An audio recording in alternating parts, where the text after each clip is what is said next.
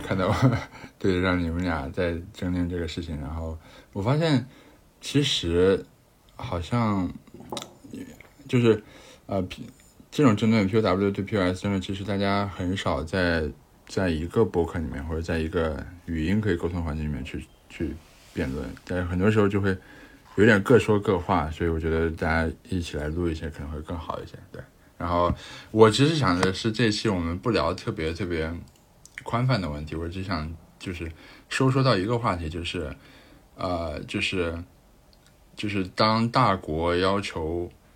就是审查特定的地址或者特定的交易的时候，POW 和 POS 这两种公链，他们的应对会有什么不一样，以及就是抗审查的能力会有什么不一样？就是我我想把它说出到一个特别小的范围，因为这样的话可能会呃不会就讨论很长时间，对。然后我想想，我们怎么开始？我觉得正方先开始吧，Jane 那边先开始吧，啊。嗯，好，OK 嗯。呃，哇，你这个问题有点，我以为是是是要讨论共识什么的。OK，啊，共识。大就，对对对，你你你问的这个问题其实是就是抗审查的问题嘛，对吧？就是 POW 的抗审查，POS 的抗审查。没错。呃，我觉得就这个可能还是要就是看这个他们两个就 POW 和 POW 呃。S 本本身的区别就是，我觉得很多时候大家在谈论这两个东西的时候，嗯，有一种观点是他们很多就是这本质论，对吧？就是一竿子捅到底，就是说它这两个东西是一样的。怎么一样呢？因为 POW 的矿机也是这样一个呃，也是一种资产，对吧？你也是需要先有先持有这种资产，你才能参与共识。嗯，然后呢，POS 也是。代币也是资产，对吧？你要先持有代币，你才能参与共识。嗯，但是我觉得这两种东西其实是不一样的，就是因为分析一个分析一个事物，其实你不能忽略过程、忽略细节去直接捅到本质，对吧？否则我我我们可以很容易把这个，呃，就举个例子吧，比如说人都是要死的，对吧？所以我们都是死人，或者说，所以我们不如现在就死了吧？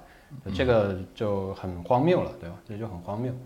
所以说，虽然说无论是挖矿也好，还是这个，呃，用代币也好，它都是一种资产。但他们你持有用这种资产去参与共识的这个过程是非常不一样的，对吧？那么在 POW 里面，这个你持有这种资产是一种物理世界、现实世界的资产。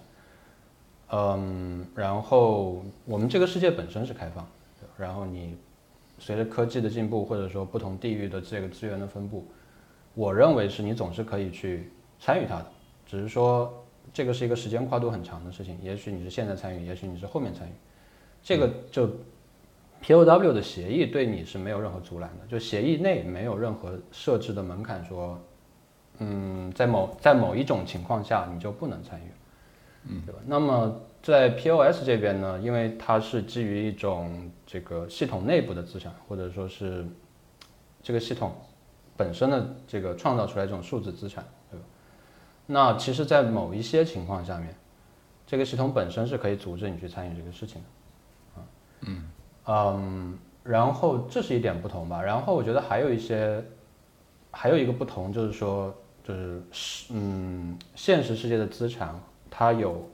呃，它需要运营的成本，对吧？然后虚拟世界的资产，像 POS 这种，它的运营成本其实很很低的。这个是我们经常说的这种，呃，叫什么？Cap Cap EX versus 这个 Op EX，对吧？就是这两个东西其实是非常不一样的。然后呢，这种这种呃这种区分其实可以清晰的从就是呃产业、工业产业和这个金融产业。两个行业的呃特点就能够看得出来，对吧？那金融从从事金融行业的人，他是一种什么类型的人？他们日常的工作环境是怎样？可能是聚集在一个非常繁华的地方，然后怎么怎么样，对吧？然后待在电脑前面。但是作为这个产业方，作为这个工业家吧，对吧？那他要做的事情显然是完全不同的一类事情。那这些区别会导致过程上非常不一样。会导致在去中心化的程度，我们说安全性上也有很大的不同，对吧？那么总的来说就是说，嗯，要如果把这些不同最后体现在抗审查方面，那我肯定是认为 POW 在抗审查方面的这个能力是更强的。嗯，这说的很泛啊，我不知道有没有，先开个头吧，就是说说的特别泛，对，没事，我们可以逐步深入。对对对。对，我觉得，我觉得 Jane 就是我们我们在 Twitter 上其实也受限于这个字节的限制嘛，所以其实这个问题我觉得也没有展开的太多来去阐述。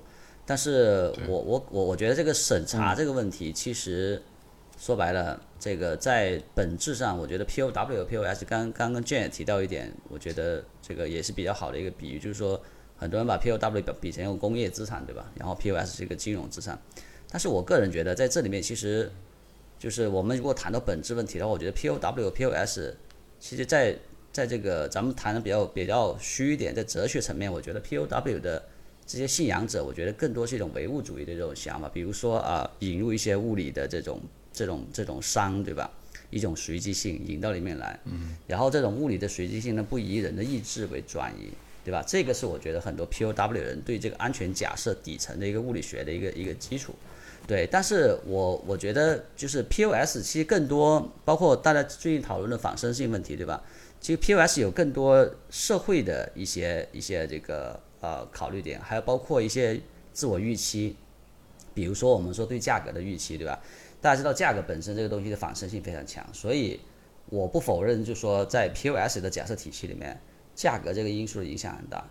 而且，而这个价格的这个因素本身呢，其实也受到社会共识、受到人对这个事情本身的参与判断的一个影响。所以，就是我们如果回到这个本质来说，我觉得 POW 更多是一个可能站在一个唯物的一个角度来讨论这个问题，对吧？我要做一个系统出来，这个系统是从物理学上或从数学上能比 POS 的更加的这个能够看审。但是，但是我们知道，看审查本身这个事情其实并不是一个物理学现象，对吧？也不是个数学现象。它实际上是一个一个社会的一个一个行为，就是 social 的一个东西，所以就是为什么说我一直对于所谓的 POW 完全基于这种所谓的物理和数学的推论。首先，我们先不说这物理数学推论到底在算法上，我我我一直一个观点，我我认为在算法上，我觉得这两个之间其实是没有差别的。而且我们刚，比如说李阳你提到了对吧？我们今天讨论这个问题是讨论 POW、POS 的抗审查问题的，还是就专门讨论？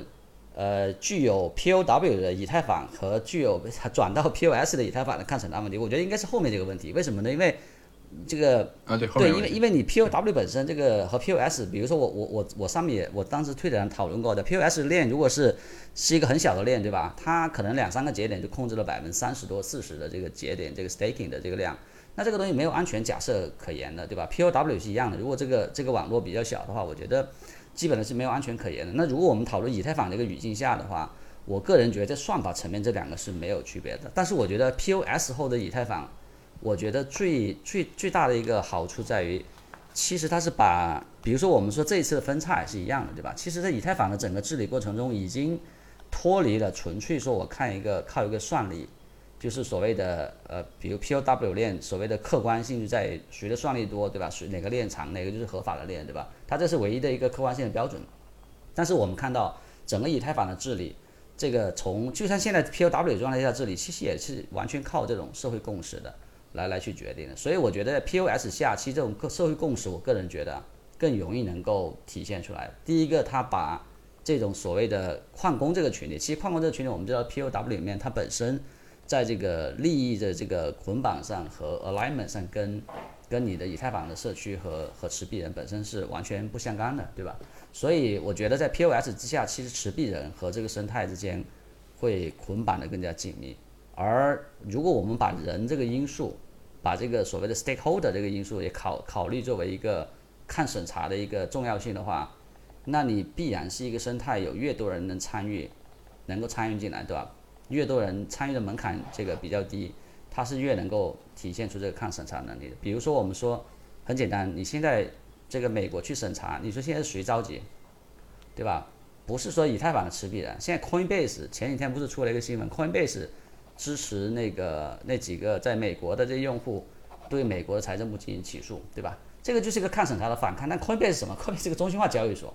对吧？中心化交易所，你说他是以太坊的大持币人吗？其实没有，也没有表明他是一个以太坊大持币人，对吧？但是你发现，当你以太坊这个生态逐渐的这个越来越大的时候，其实这种抗审查这方面的体现出来的反抗的这种力量，其实不来自于算法层面。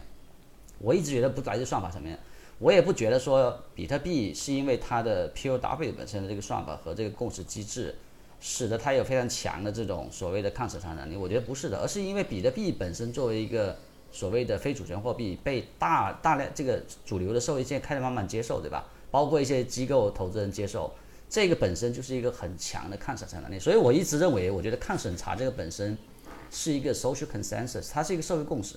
如果你这个社会共识越接受，就是说我我们说 blockchain 作为一个基础设施，应该保持技术中性，应该要在这个底层去抗审查的话，那这个社会共识就成为我们大家的社会共识，主流的社会共识。那这个事情事情就变成了一个一个一个既定事实了，对吧？这个事情你发现你发现没有？它其实跟 POW、POS 其实没有没有关系的，跟这两个算法之间没有关系的，对。所以这个是我我我的一个一个核心的观点。OK，呃，刚才说了很多啊，我我尝试就是说回应一下其中的一些观点，就是首先就是说抗审查是不光光是一个怎么说技术层面或者代码层面的事情，这个我是认同的，包含社会层面的因素，但是我觉得这个话好像就，但这个东西其实是对 POW、POS 都成立的，就是我觉得没有必要在这里画一条杠，就是好像 POW 就是纯技术层面，POS 就是。这个技术层面、社会层面都有，因为比特币一出现，对吧？从 POW 开始，从 Nakamoto Consensus 开始，它就是一个，呃，我们叫什么？考虑到激励的一个系统，它就考虑到人的因素在里面。它是 Crypto Economics，对吧？那它必然包含人。经济学是对人的研究，是基于人性做一些假设，对吧？不管你这个人是处于哪个国家，它不光是数学，有数学，对吧？有数学，我们里面有几个密码学的这个哈希算法，这部分是数学。但是我们就是 POW 里面，不管是比特币、以太坊，对吧？里面也有这个怎么样去分发代币，怎么样去奖励每一个参与共识的人，这部分其实在我看来，它就是完全就是一个社会层面的东西。那么这个我们我们谈到公链的设计的时候，它一定不是一个纯粹的技术设计。我觉得一谈到公链，好像啊，我们就在谈技术，其实好像不是这样。因为作为一个公链的设计者，首先它一定是一个基于嗯加密经济学的一个系统，对吧？你不可能抛开加密经济学去说我要做一个公链。你一旦基于这个东西去考虑的话，你必然要牵涉各种经济的、博弈的、社会层面的因素，对吧？甚至说，我相信有很多 POS 的这个呃公链的设计者，他会考虑到的是一一种这个社会层面的因素，就是说我这个环不环保，是很典型的。那么选择 POW 的这个系统设计者，他也会反过来考虑，就是说这东西环不环保，我是认为是对的还是错的？所以每个人其实都会去考虑这些东西，而而然后基于这个整体的考虑去想，就是 OK 这个系统能够呈现出哪些性质？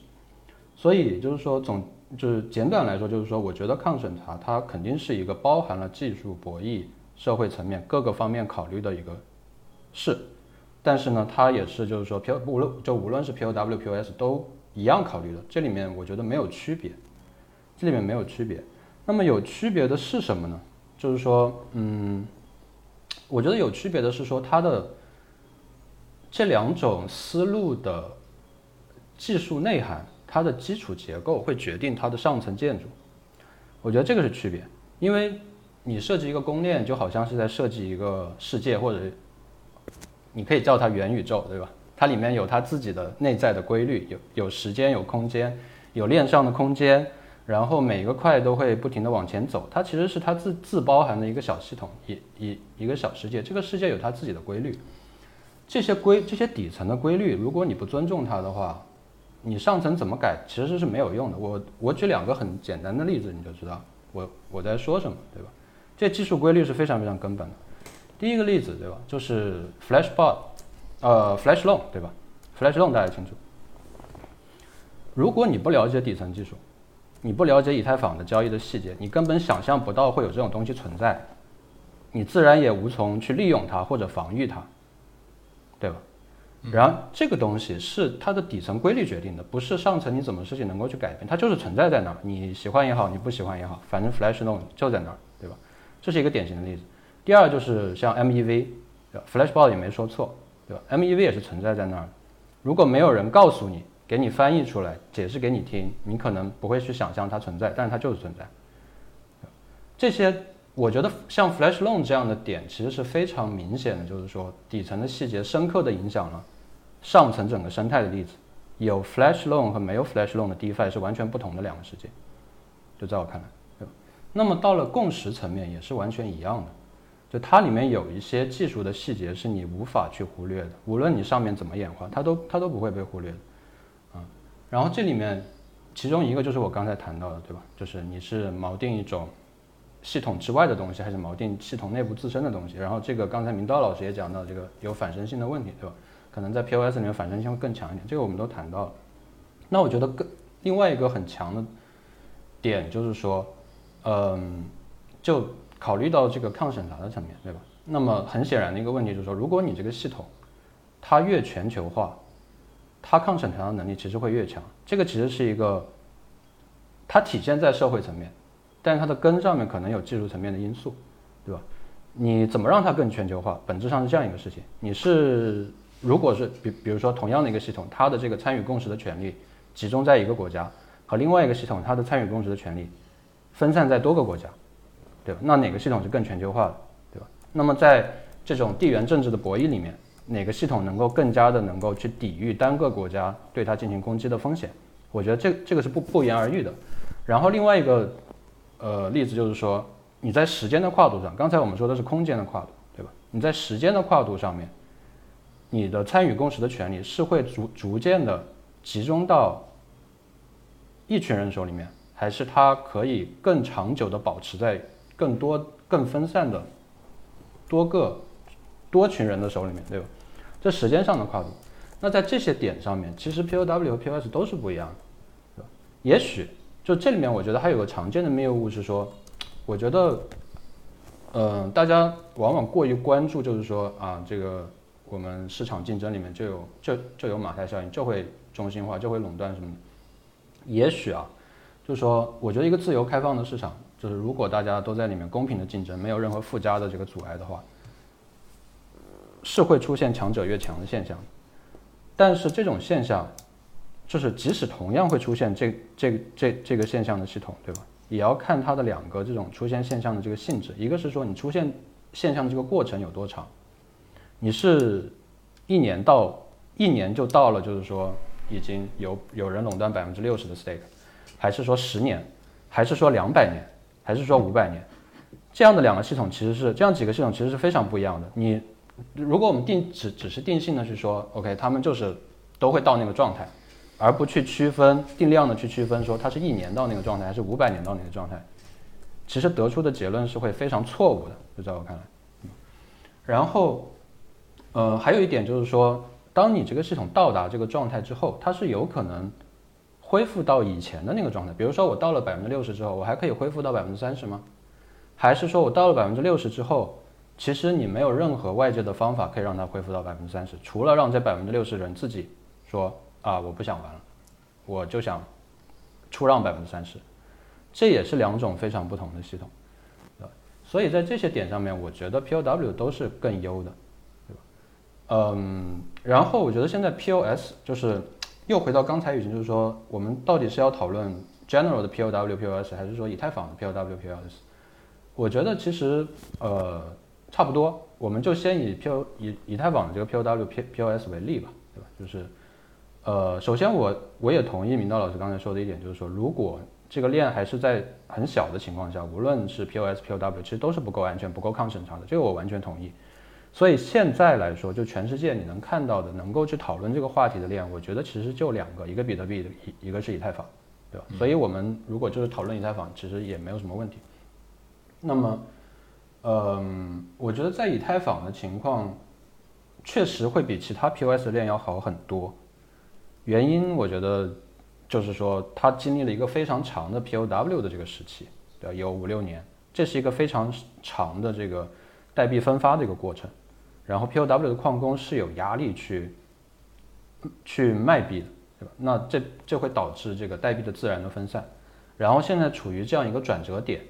那我对这个事情的看法就是说，我觉得它会越来越集中，因为，嗯，抛开技术层面的影响，我觉得现在一个很很重要的社会层面的影响是说，整个以太坊的生态现在就是重心在美国，对吧？无论是投资人、团队、开发者，然后交易所，对吧？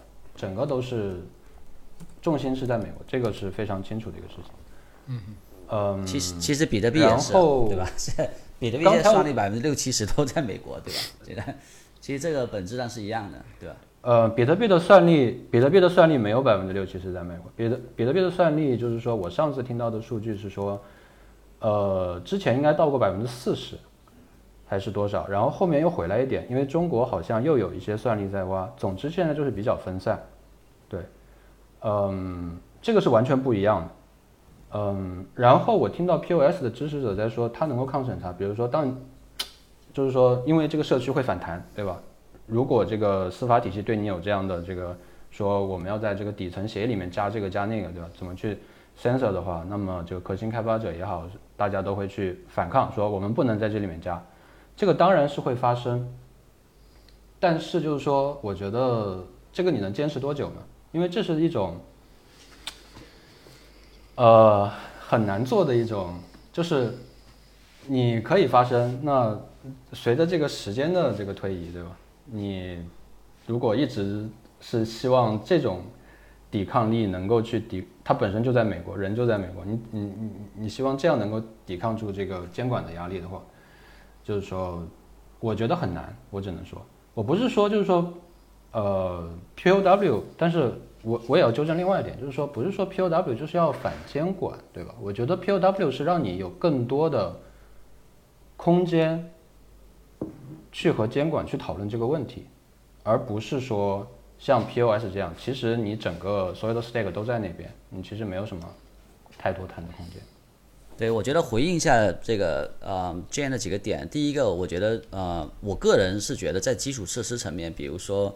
POW 的这个所谓的算力和 POS 的 state，我个人觉得在这个安全假设在基础层面，他们两个是完全 fungible 的，完全是互通的。为什么这么理解呢？就是说，你你比如说，我们说现在美国呃大概矿业的这个所这个挖矿的这个上市公司二十一个上市，大概占了比特币算力百分之二十五。然后我们今天看到的 MicroStrategy 又开始发债券去这个不断的这个买这个买这个比特币。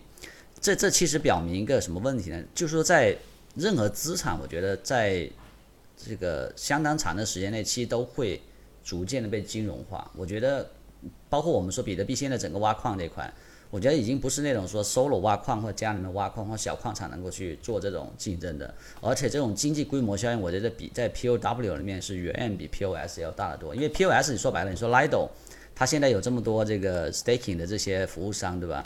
但是他们的成本的结，这个成本的优势跟其他的比有差多少？差不了多少，差不了多少，可能就是一个呃几十上百万万美金这个 level 的一个一个区别，没有多少区别。但是 POW 我们知道，包括包括 Jane 对吧？以前也都是呃星火矿池这边的这个发起人之一对吧？其实也都了解，我们都知道 POW 这个矿池本身它的经济规模现在不单在设备采购端，还有这个挖挖矿本身的这个算力集中，这个以以至于让自己的挖矿的这个。整体的这个概率要提升这个问题，对吧？其实，在在 POW 体现的非常明显，这也是为什么说在比特币其实也都是几个大的矿池，对吧？虽然算力是全球的，对吧？而且现在全球其实说白了，我们我们说全球现在大部分也都是往这种政策上更更好的地方。我的政策并不是能源价格，而是说可能在政策稳定性上，比如说美国，对吧？这这地方去去聚集。所以在这个角度讲，其实所谓的比特币的挖矿的这个。基础设施我觉得已经高度被金融化了，所以我当时推特发起一个思想实验，就是说，咱们现在假设我们发了一个 POS 的币，把这个 POS 的币这个作为就是说，这个拿这个币去去去买矿机，然后去挖矿，对吧？我没有假设这个币最后占了百比特币百分之百的算力，然后我们在这个这这样推论下来，其实本质上这个 POS 的币跟 POW 底层的一个算力上，从安全假设上其实是一样的，没有区别。我我我我也我也不不能说这个东西，你你说这为什么做不到呢？对吧？如果你有足够多的这个这个资金去去这个买下面的矿机的话，你是完全有可能对这个矿机资源产产生很多的这个垄断，而且大家知道，矿机本身的这个投入和产出，并没有因为没有价格反身性，所以它的成本在某种程度上是固定的。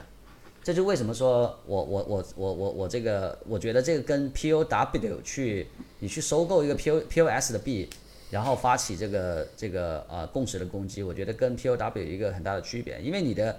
固定资产投入，你的、你的、你的设备的投入本身，对吧？成本都是可控的，不会说因为你买买掉了市场的百分之六十的矿机，这个价格就会指数性上升，对吧？并不是这样的。但是你 ETH，如果你买到百分之六十、七十，这个价格是要要不断走，它的成本是要不断增加的。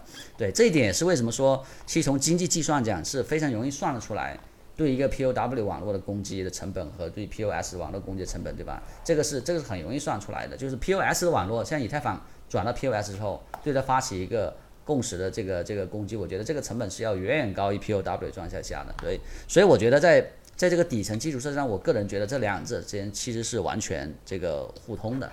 然后，另外就是呃，我们提到一个很重要的一个问题，就是到底这个我们所谓的抗审查这个问题本身有多少是因为说啊，我是一个去中心化的网络，对吧？然后我的算力和节点去中心化的。有多少是这个东西决定的？另外有多少部分是由，比如说我们刚刚提到的社会共识这个层面决定的？但是，但是，我觉得卷这一点上，就是可能我们要做个区分，就是在以太坊的社会共识和比特币的社会共识，那我觉得是完全不是一个，现在已经完全不是一个等级了。比如说我们一三年、一四年那个节点谈以、谈比特币的时候，对吧？大家都讲这种自由主义啊，搞这这种比较非这个这个所谓的非主权货币，对吧？以这个东西意识形态为主的人。到现在，你说有多少机构？你说接受比特币的机构多，还是接受以太坊这样一个相对技术中立的平台的这个这个机构多和这个参与者多，对吧？包括后面的 NFT、GameFi，所以以太坊在这个路子上，我觉得它在社会共识的占有量上是远远比比特币要大得多的。是这这一点，我觉得是有区别的。就是说，虽然说我们说在在社会共识这个层面，可能两个都是对吧，都一样的，但是他们两个的。社会共识的参与度、丰富度和这个和这个和这个多元多元程度是完全不一样的，这一点就会让他们在抗审查这个层面，我觉得会有会有非常非常大的这个区别。对。OK，呃，我觉得刚才也呃刚才几个问题啊，就是说，首先一个我非常不赞同的就是说，就是认为他们的底层的安全假设是一样，或者其他方面是一样。这个其实我一开始就说了。这是一种本质论，我觉得可能是就是从事金融行业的人特别容易就是陷入这种论调，因为金融嘛，就是对数字做游戏，对吧？你你因为你的日常工作你接触不到这些真正的生产的过程，对吧？那我在我看来，这它是完全不一样的。我举个例子吧，就是说，嗯，如果我我我非常同意这些东西都会金融化，但是金融化是一个部分还是是全部？它是两个完全不同的事情。就举个例子，比如说我呃，我今天去美股买股票，我买特斯拉的股票，对吧？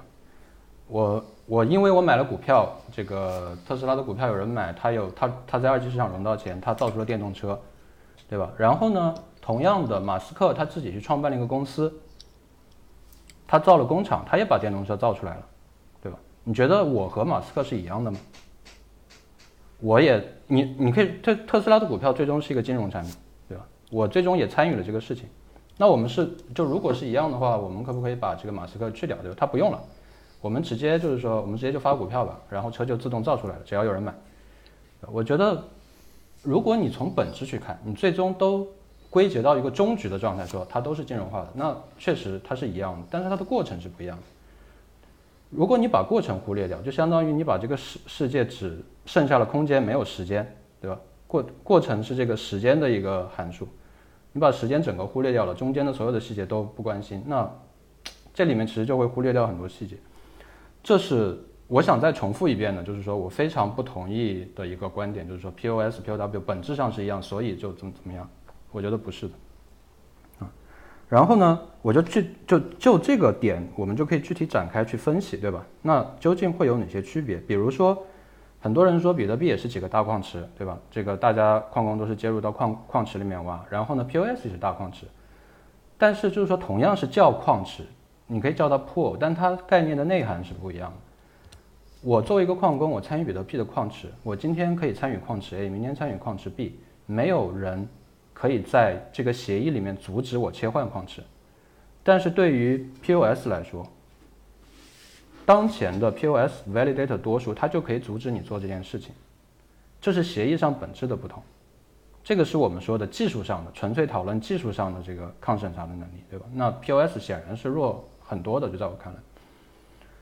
嗯，然后比如说你说这个我们可以做个试想实验，这个其实很多人都聊过，这也不是什么就是很新的想法，对吧？就是说我们可以把矿机变成金融产品，现现实也确实这么发生的。但是就是说你变成了这种金融产品，如果你要把它和代币挂钩，首先就有 Oracle 的问题。对吧？你怎么把现实里面的一个东西映射到链上？这本身是一个非常难的问题，不是我们轻松的说一句思想实验就可以跨过去的。那么今天我们在美国的这个呃 POW 的行业里面看到的说，确实有很多呃大公司，对吧？他们去这个或者说是这个 crypto fund，它可以去基于矿机做金融产品，这个也发生了。但是那些金融产品是在另外一个市场里面，它不是在。这个链上的 DEX 里面，因为如果你要把那个金融资产要映射到链上，同样会有 Oracle 的问题。那我们可以把这个东西简化来说，Oracle 其实就是这个金融产品在流动过程中的摩擦，对吧？那一个摩擦力是零的一个资产和另外一个摩擦力不是零的资产，它肯定是它的性质其实是完全不同的。这个就好像这个货货币体系里面一个 M 零一个 M 一，那其实对他们是需要不同的分析的。所以我觉得它，我们可以说比特币上面也可以有这个云挖矿，也可以有各种各样的金融产品，但是我觉得那个并完全不等同于说，我就是在这个体系里的 is，我们就以以太坊举例，我就是 is，这个 is 可以拿来做 staking，也可以拿来去玩 DeFi，也可以去做 lending，对吧？这个里面的差别非常简单，有一个问题就是说，有一个大家反复讨论的问题就是说，OK，那如果说，就是说如果你都在一个体系内的话。很中间，而且是零摩擦，对吧？那很自然的说，它的应用层的 DeFi 和它的安全层的这个 Staking 是纠缠在一起的。什么叫纠缠在一起？他们面对同样一批用户，这批用户看的是说，我做 Staking 的利息更高，还是做把钱放到 DeFi 里面的利息更高？DeFi 利息更高，我就去 DeFi；Staking 利息更高，我就去 Staking。那么很自然的就是说，就是我觉得大家应该很容易能够。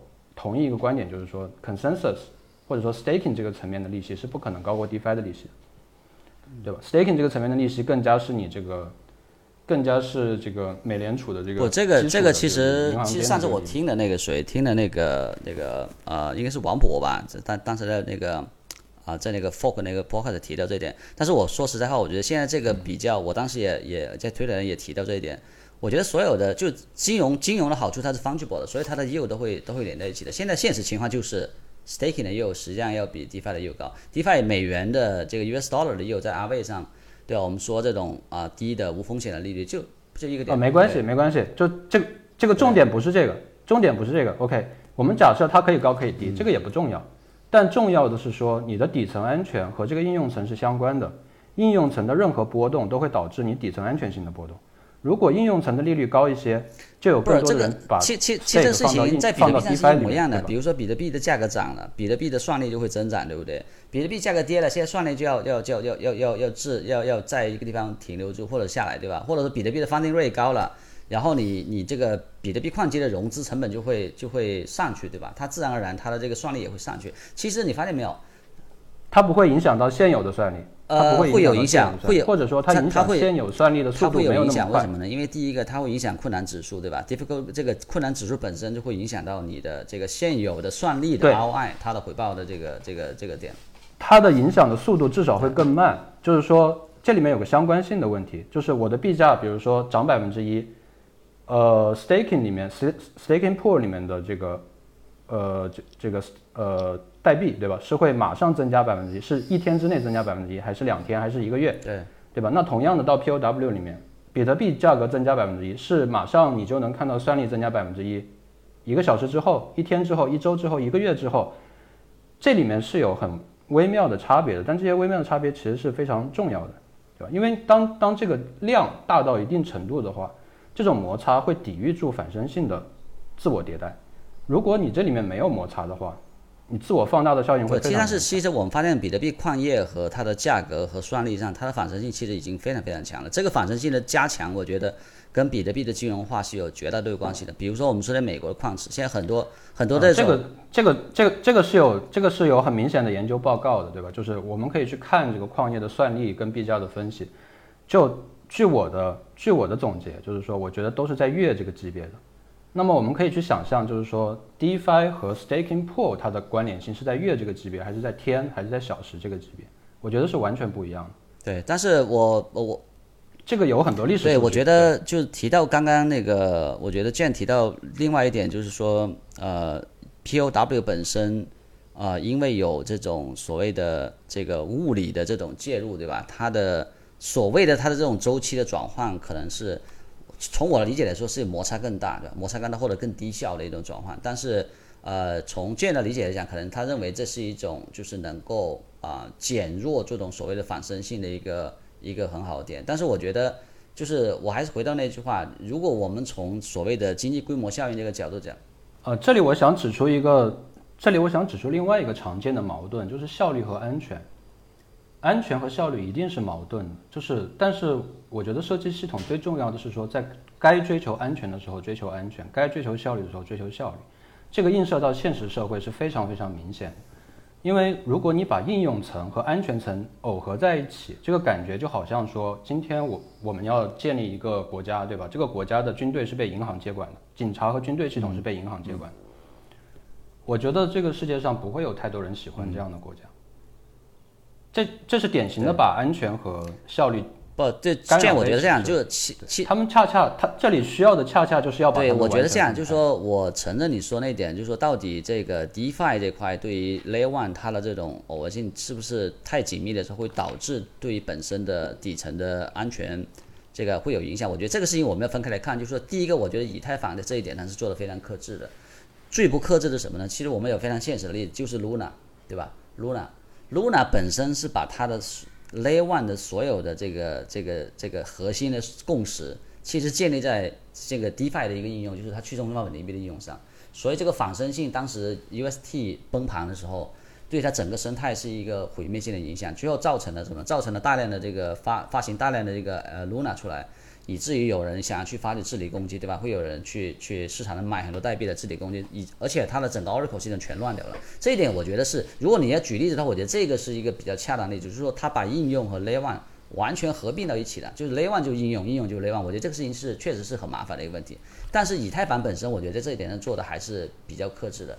比特币呢，不，我觉得比特币不是比特币不是不想，以太坊在这一点上，或者说，或者说 POS 在这一点上，就是我觉得明道你用了一个很有意思的词叫克制，我觉得这个词本身已经说明 POS 的问题了。就是我们一直在说 Web3 是 can be evil，不是 do no evil，克制是 do no evil，POW 是真正的 can be evil。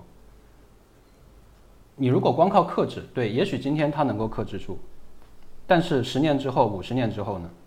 我们过去建立的这些系统都是靠克制的，这恰恰是就是 crypto 想要改对，变这个就回到我们最早讨论这个问题嘛。为什么我说这个事情本身就是，其实回到本质是一个唯物和唯心的一个讨论，对吧？就是从从你的角度讲，就是就是就不应该有任何人和社会的假设在这个一个体系里面，无论在安全层面还是在共识层面，对吧？没有不，这个不是，这个不是，这个我要再次澄清一下，POW 的假设不是没有人、没有社会层面。其实这个我刚才也说了，比特币一开始就是一个基于 token economics 的系统，就是基于 crypto、基于经济学、基于博弈的一个系统。它里面从一开始就是涉及对人的考虑的，只是他想的更清楚，我们要怎么样去安排人在这个体系里面的角色。我觉得 POS 是更加是回归传统的一种。对，其实我两种其实都会去考虑其其实我我为什么说我们最早的时候这个这个命题应该要聚焦在以太坊本身，就是 POW 的以太坊和 POS 的以太坊呢？因为我个人一直认为，我觉得以太坊跟比特币是走的两两个完全不一样的生态路线。对，这两个是完全不一样的生态路。就以比那个以太坊是很明显的要走向更多的应用、更多的生态，对吧？比特币呢，它实际上是一个极简主义者，它是一个极简主义者，我就是一个这个就是一个非主权货币。对吧？其他东西我不做，我都我都我都给交给生态做了，让让让这个闪电网络啊，其他去做了，对吧？我我不做其他东西，但是以太坊本身它就是一个应用和和更多的这种往这种所谓的大规模的应用走的这种生态。那这种情况下，如果你需要做一些 trade off 的话，你怎么去做 trade off，对吧？所以我我并没有说。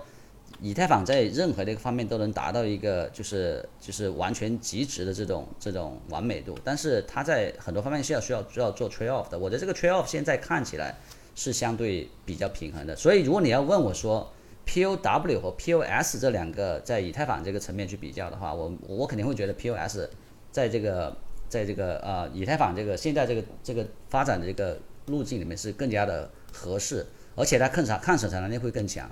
但是如果你让我说比较 POS 的这个以太坊和比特币比，我觉得两个根本就不是一个不是一个类型的东西，对吧？就是很难去比较。我觉得比如说很简单，比特币它如果仅仅是一个所谓的这个储值的一个一个东西，对吧？仅仅是一个数字环境的话，它确实可能不需要 POS 这些东西，对，也不需要高性能，也不需要扩容，对吧？它就全交给交给这个其他的这些 application 做就好了。就这个这个从这角度讲，它确实它保持了 POW 这个算法。我觉得也也挺也挺合理的，对吧？但是并不等于说它跟以太坊之间可以去进行一个平行比较。我觉得这两点非常非常难。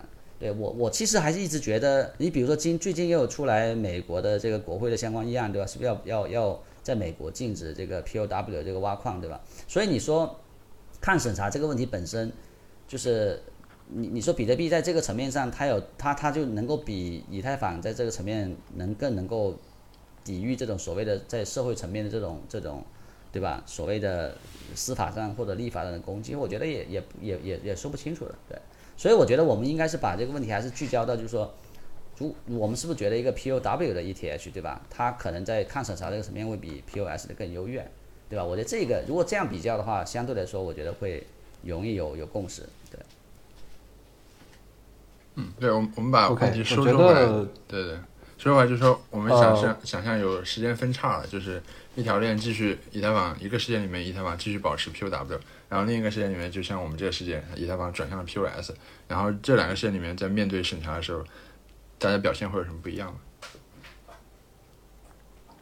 对我，我先说一下，就是美国要禁止挖矿这个事吧，我觉得特别有意思啊，我我我也非常期待，就是说最后会有什么走向，然后呢？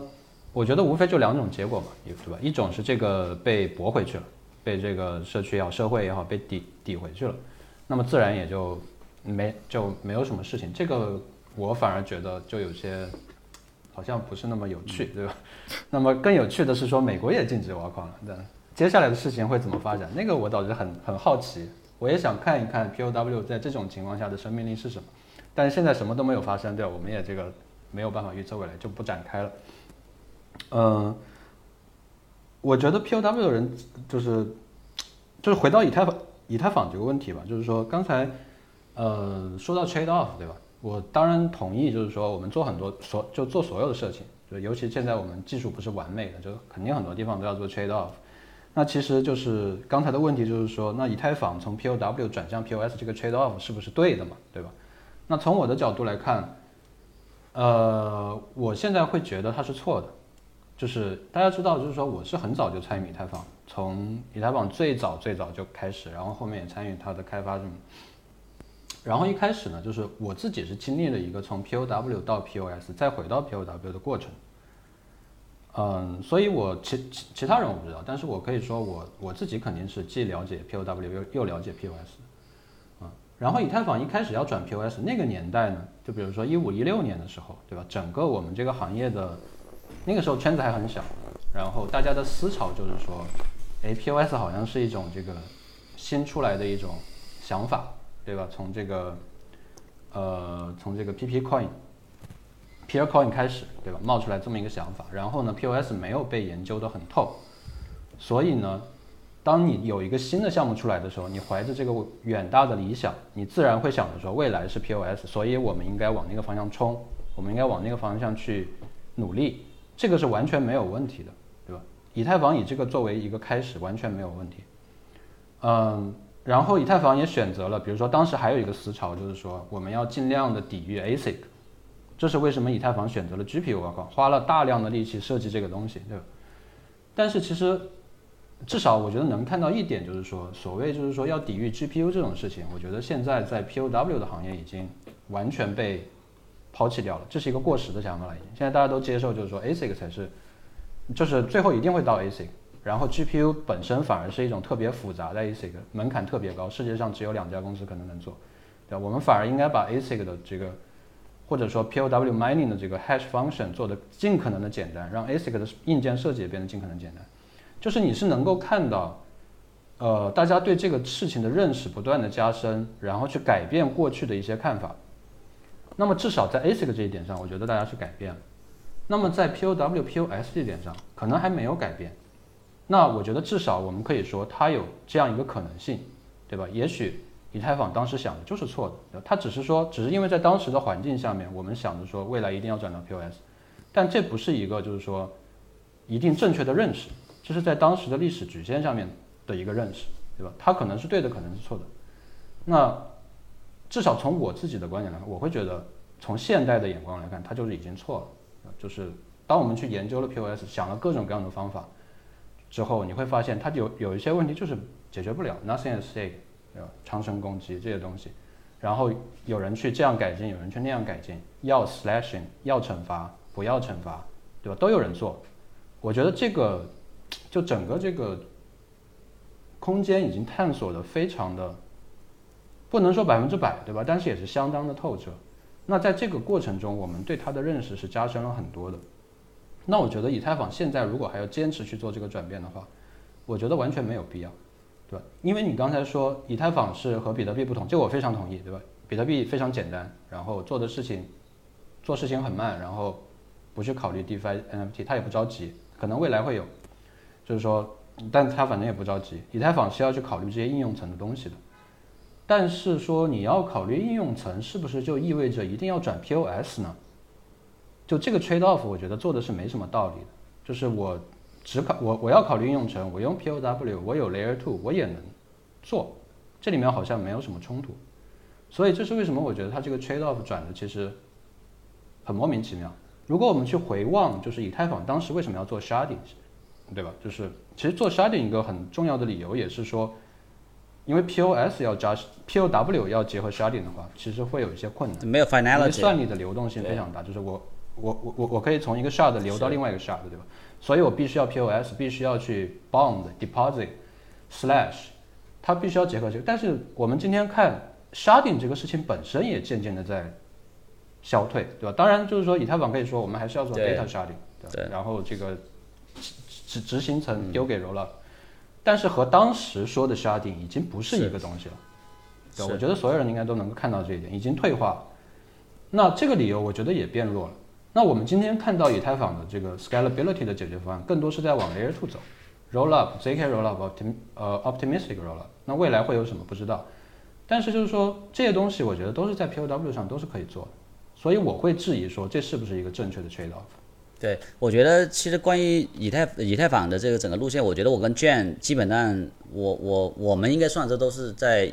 我觉得跟你应该在一五年嘛，当时都在国内的以太坊社区，对吧？那个时候就开始，其实那个时候以太坊我觉得还算是一个，在国内也不算是一个大的一个社区。当时比特股啊之类的还其实还更加更加大，对。所以其实以太坊的 POS 的这个线路，我同意这样的说法，就是说其实跟现在的路线图、技术路线图是有很大变化。但是我我我我可以说，如果你要问我说，在一四年那个点，他在白玉洲提出的 POS。如果我们觉得是吹牛的话，没有那个紧迫性的话，我觉得这个时间点其实紧迫性更大。为什么这么说呢？第一个，以太坊因为打的是一个应用层，打打这个应用生态的，所以你现在看到所有的公链，这个基本上所有的新公链吧，大部分都是走的这个 POS 这个路径，对吧？这个是一个呃，你说是一个技术趋势也好，社会共识，反正现在大家都这么选择了。我看最近今年的那个投资报告，真正投的纯 POW 的 Lay One 可能百分之一不到。百分之一不到，然后百分之三四十是全部投到 POS 类的这个 Lay One 或者 Lay Two，所以我觉得这一点上就是已经表明了在市场上已经做了做了这个选择了。然后你刚刚提到，其实呃 POW 这个呃跟 POS 本身对以太坊，我觉得在将来的扩容呢，肯定是有非常大的这个影响，对吧？你你无论你刚刚说的是说分片当时的分片和我们说现在做的 Roll Up 或者是这个 data availability 这些 scale 这这种这种所谓的扩容，其实最终还是得需要有一个在这个 finality 啊，包括你这个刚刚说的 bonding 啊这一块，对吧？还是有这方面的经济假设才有才能成立。这个东西我觉得是一个前提条件，如果没有的话，其实后面的所有的这个技术的这种所谓的扩容，其实都无从谈起的。这一点我觉得是一个呃，在这个时间点你看的话，我觉得是更紧迫的问题。当然，另外一个方面，如果我们刚说了，如果我们把这个话题聚焦到比较 E 特 E 这个 POW 的 ETH 和 POS 的 ETH，现在很明显就是说，在这个社会议题这个层面，对吧？很明显 POS 是是完全是占占主导的。我们我们就说嘛，这一次其实对以太坊打击最大的是有几个 POS 的链啊，我也不我也不点名了。有人说像 Tezos 啊，或者是这个呃，应该是 Tezos 发起来所谓的所谓的这个有有碳计，这所谓的 carbon carbon credit carbon 这个 carbon free 的 NFT 这个概念，对吧？来攻击像以太坊这样的系统，所以很多艺术家不用以太坊做 NFT 啊。我我我其实从我一个这个老币圈的人觉得，我觉得这个东西莫名其妙。我说我发个 NFT 怎么会跟跟这个所谓的碳这个事情挂钩呢？现在真的就跟碳挂钩，对吧？完全挂钩，就说你这 NFT 就是不干净的，是就是污染的一个 NFT，对吧？所以这个事情本身，我觉得整个我们说环这个气候这个问题已经成为成为整个社会共识很强的一部分。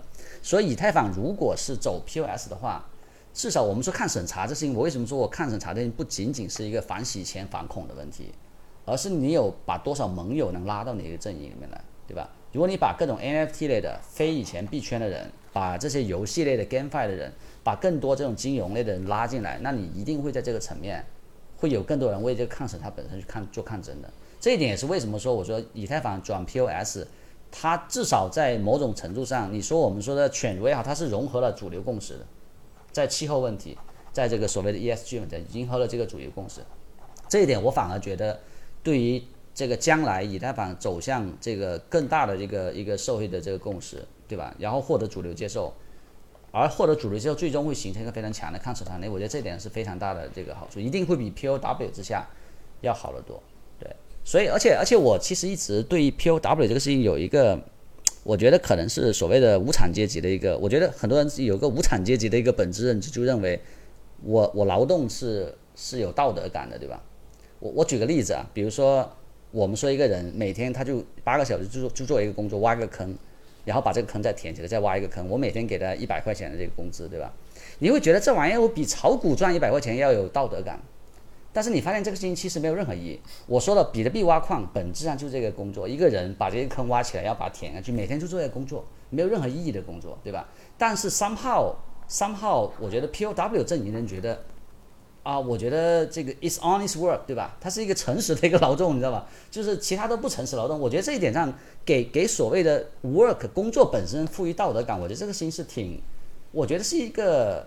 从我理解的，我是理解不了的。我觉得没没有，我不觉得一个人你挖个坑埋起来，然后天天做这个工作，你有什么道德感，对吧？你也没有合法，没有没有所谓的合法性。其实我觉得很多 POW 这点就是说，哎呀，我矿工开了机器，我用了电，然后三号我这个电跟我的价格之间有一个所谓的捆绑关系。我个人觉得这点是一点关系都没有，不是因为你的你你有多少电挖了多少挖挖了什么成本挖出来的币，你这个币就值多少钱，不是这个原因，而是因为你这个币值多少钱，反推过来。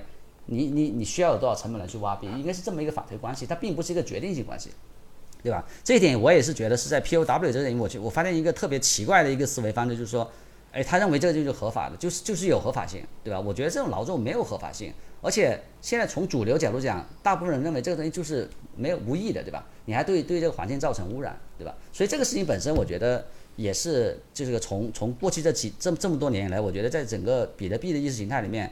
就有这种非常，我觉得就特别像是无产阶级，就是天然就有这种合法性，就我应该统治这个社会一样，对吧？就有这种所谓的无产阶级这种这种这种正义感。对我这一点，我是我其实一直没有理解的。嗯，我我理解，就是最后这一点啊，就是我我觉得我和你是我是同意你的观点，就是至少我这里我没有这种感觉，就是不管是 POW 也好，POS 也好，对吧？就是。你是开矿机还是去 staking？我觉得都一都是在在道德层面，我觉得都是一样的吧。就是我不会觉得就是哪个在道道德层面更高。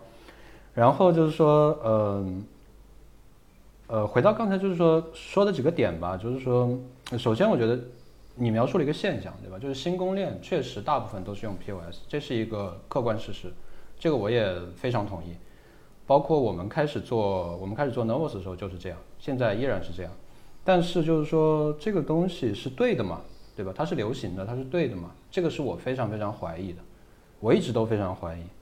嗯，包括我们今天看到的一些，就不说上，就是有一些已经变成上一代了，就比如说我们最新的这些，对吧？就 Aptos、Sui，对吧？然后呃 Linera 这些从从从 Meta 出来的这个团队做的链，当你去看它的架构的时候，我觉得他们已经完全走向联盟链的架构了。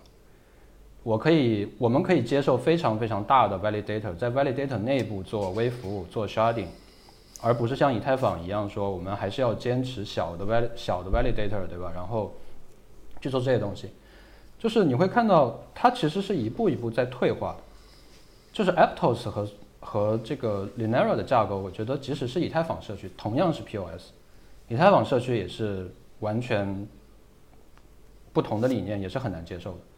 对？所以我觉得这些东西，但是我也觉得 Aptos 和像 Linera 这样的项目非常有竞争力，因为它背后有资源，它比以太坊更合规。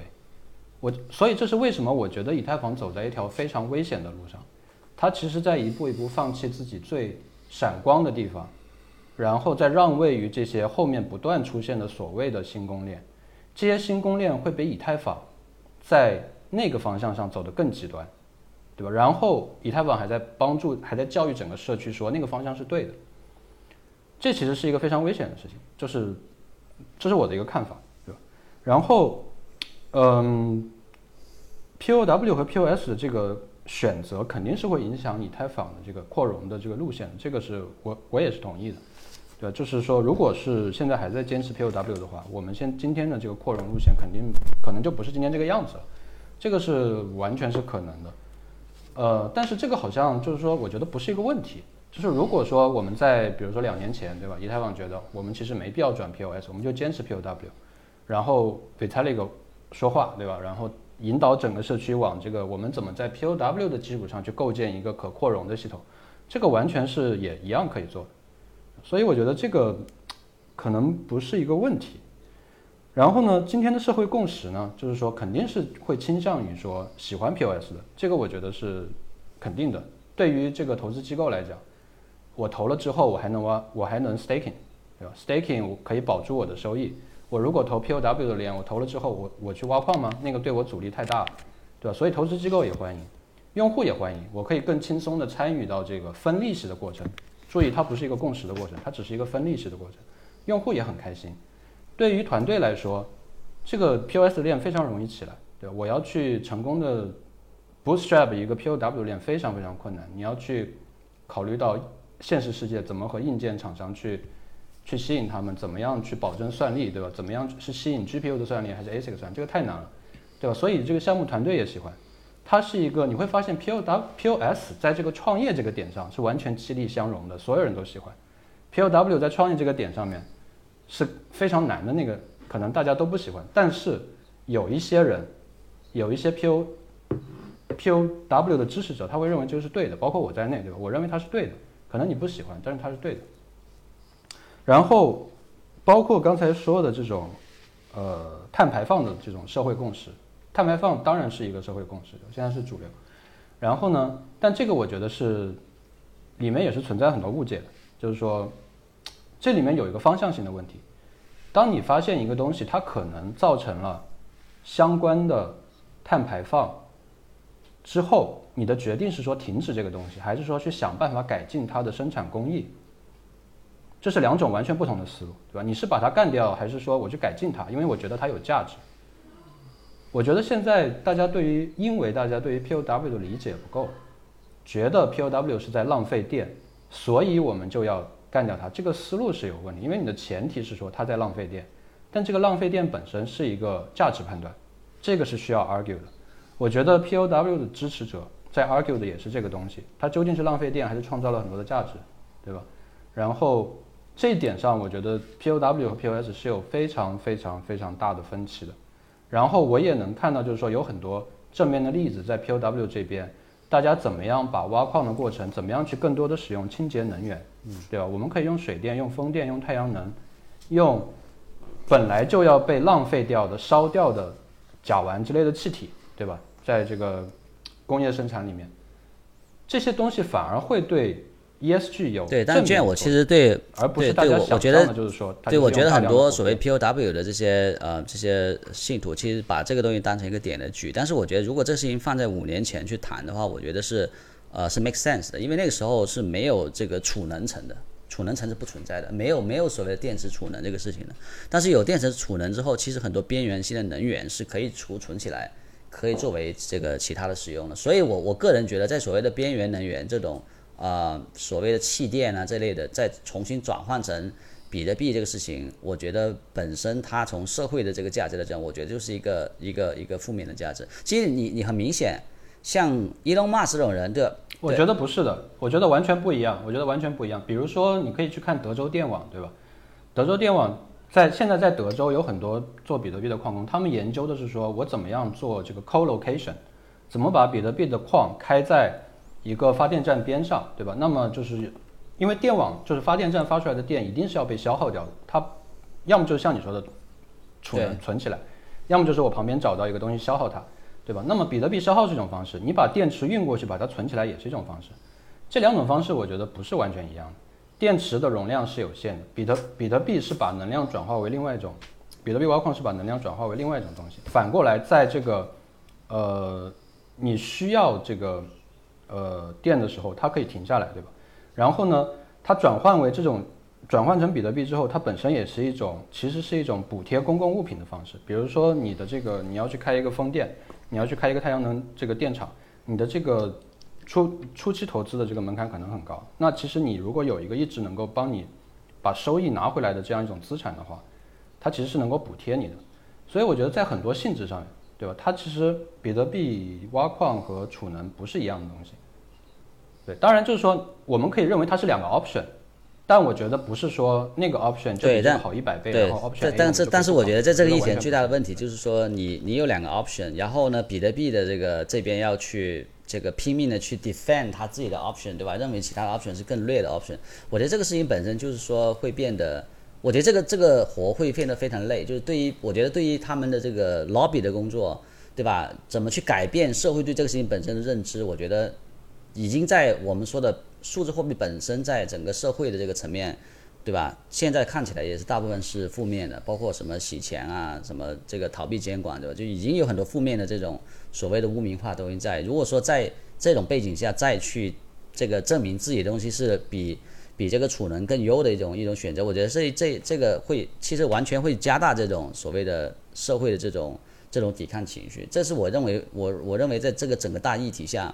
其实 POW 是属于非常大的一个劣势，但是我并并不是说我我们应该，呃，为这个欣喜，我觉得这个不是一个好，也不是一个好事，因为毕竟我觉得 Crypto 整个对于我们这个行业，无论 POW 还是 POS，对吧？如果如果在在这个抗审查这个层面都能够做的话，我觉得都是好事。我不觉得说在能源这个议题上，比特币就一定要被干下去的，我觉得它是有这个权利去 defend，只是我认为。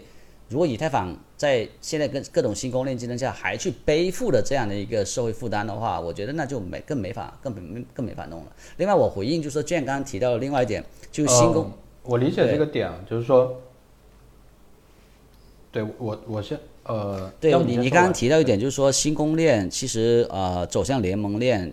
你从从从从你隐含的推论，好像是说他们是为了去去迎合监管，对吧？把把变成一个联联盟链型。但是我我说实在话，我觉得，包括现在最近出了几个新公链，其实都是在 Solana 这个路上，对吧？这个所谓的快速链 Fast Chain 这个这个角度上去去去拓展的。但这这个角度拓展，其实最本质的原因，我觉得并不是合规的原因，而是应用的驱动。以前以太坊上能跑动的，包括我们说我在我们在上面做借贷协议的话，都属于低频的高价值的这个交易。没有问题，AMM 也没问题，对吧？也是不是超高频的。但是后面你看 Solana 上面各种各种呃传统金融的一些一些交易，Order Book 的交易在上面做，对吧？但是发现它的这个性能和这个 Latency，还有包括各种这个停机，对吧？也很难解决这个问题。所以我觉得现在新公链其实更多是在这种所谓的应用推动下去做的。就是说，比如说我们将来 GameFi、SocialFi。它可能需要更更强的这种这种高性能的链来去推推动，对吧？但这个事情我我我我先不讨论说这个东西到底在 security 上，对吧？或者说去中心化上有什么后果？其实你发现没有，这个东西本来就是以前以太坊的一个 sharding 的一个思路，对吧？就把把不同应用按不同的链或者按不同的 layer 按不同 rollup 来去把它 shard，只不过这个 sharding 并不在一个大不在一个 settlement 的链上做，而是大各自各自做各的，通过 bridge 把它连起来，包括 Cosmo 一样，对吧？Cosmo 现在 app chain 的思路就是一个，你可以理解为在这个 chain 的层面做 sharding 的思路，对吧？不像说以前在以太坊是在交易层面，在这个状态层面要做 sharding，那那个东西难度很大，对吧？所以你发现其实大家还是在应用被应用推着走，我是觉得是被应用推着走，不是说被监管推着走。对，所以所以如果以太坊如果在这种情况下，你再不去往这个 trade off 里面往更加的这个往稍微偏高效点，能够去兼容各种这各种扩容方案走的话，我觉得这一点呢，肯定跟新公链比的话，很容易就被被竞争起来。反而我我我觉得为什么要走 POS？其实你说它是一个确实是一个很危险的一个一个选择，对吧？很大的一个 undertaking，但是这个 undertaking 本身就是一个技术进步主义的一个一个态度，对吧？就是我我觉得这个东西就有风险，但是我要做。这一点我觉得是以太坊，我觉得是非常，就是整个社区能达成共识，我觉得是非常了不起的一个事情。对。嗯，OK，我觉得其实刚才说的两个点，就是说，呃，一个是新公链的这个为什么会这样，对吧？是是是应用在推动，还有一个就是说，嗯，如果 ETH 还要背负这个 POW，大家对它的这个负面印象，它很难去获得更广泛的社会共识。呃，我。我其实同意这个观察，但是我觉得以太坊作为这个行业的 top two 的链，对吧？你可以说 top one、top two，我觉得大部分人还是认为 top two 吧。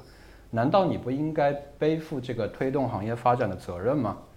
这是我觉得可能我非常会不同意的一点，对吧？你你可以说，那我觉得以以太坊这种做法不是技术进步主义，它技术上我觉得没有进步，而是回到了以前的这个。体系里面回到了以前的思路，它完全是一种妥协。其他的新的公链可以被这个应用推着走，可以在用户社区的压力下去追求这些，放弃自己最核心的东西。但是以太坊，如果你也放弃这些最核心的东西的话，啊，我是很难，所以我会走嘛。对。所以就是说，当当然就也还会有人支持他，这个我也理解，因为有市场需求，对吧？但是我觉得这个可能。所以当时卷，我觉得我我很多年前跟你聊过，我觉得你当时你你你当时这个离开以太坊，然后做 POW 的 Nervos 的，我这一点我真的是我一直觉得我没有理解一点，因为你知道为什么？就是从我自己的假设来讲，我觉得一个技术，就是说比 POW 这个东西是比特币第一个出来，对吧？这共识算法也是第一个这个真正被 implement 的共识算法，但是我们凭什么去假设？就是这种，我就我就没有明白，就是 POW 这个阵营的这种所谓的事实的这种这种自负从哪里来？就是说，凭什么这一个东西一出来，它就是最 perfect 的东西，就不需要改变的东西？我为什么说以太坊是技术进步主义呢？因为以太坊并不是第一个出来的共识算法，对比特币是第一个出来，而且得到大规模的这应用的。但是我们我们从我们从第一性原理去推断这个事情嘛，就这个事情的概率有多少？你第一个出来的就是 perfect 的，就是不需要改变的，对吧？所以说后面 POS 其实我觉得提出需要改变，需要改变，就是这里我觉得是一个误解，就是我觉得真正的支持 POW 的人，对两种东西都有理解的人，他不是自负，他是。我觉得大家是看清楚了这里面的区别，然后选择了其中一种。我觉得这个概率不是那么低吧，因为就两种嘛，POW、POS。你要么二分之一是你是对的，要二分之一是你是错的。而且也不是说比特币的这个共识就是完美的，没有人这么说，大家都在想办法改改进 NC，就是 Nakamoto Consensus，对吧？还是在里面会有一些小的改进的。但这个是在 POW 这个方向上改，不是说我们改到 POS。就像我们在 BFT 这个方向改，我们也可以在 DAG 这个方向改。我大体上还是 DAG 或者 BFT，但是我在里面会有小的创新，对？那这个我觉得是完全没有问题的，对，就是我觉得就是你这里面可能有些凑巧，让你会觉得就是说啊，就是好像这个对 P POW 的支持者，就是因为他是先出来的，所以他就一直支持他。其实不是的，因为我刚才也说了，我自己就经历过一个转弯，对吧？我自己。我一开始对，但是但是你发现没有？你发现你发现 P，但是你发现 POW 阵营的人在 argue 这个事情的时候，就说，哎，你看 POW，你你他说你们先别说任何事情，POW 现在是唯一跑的最长时间，被证明这个跑的最好的链，对不对？这个共识没得说的。那你说这个事情，我们如果是这种逻辑思维去去去 defend 的话，其实你发现那是没有任何新的创新能够产生的，对吧？因为因为你按照这种所谓的现实主义的讲，那这个事情存在。呃，我觉得这个点其实不用我我我觉得这个点其实不用过多纠结，因为我刚才也说了，我我并不是这样，就是说没有必要就是从一大群人里面挑出一两个是这样的，然后把它跟 POW 关联在一起。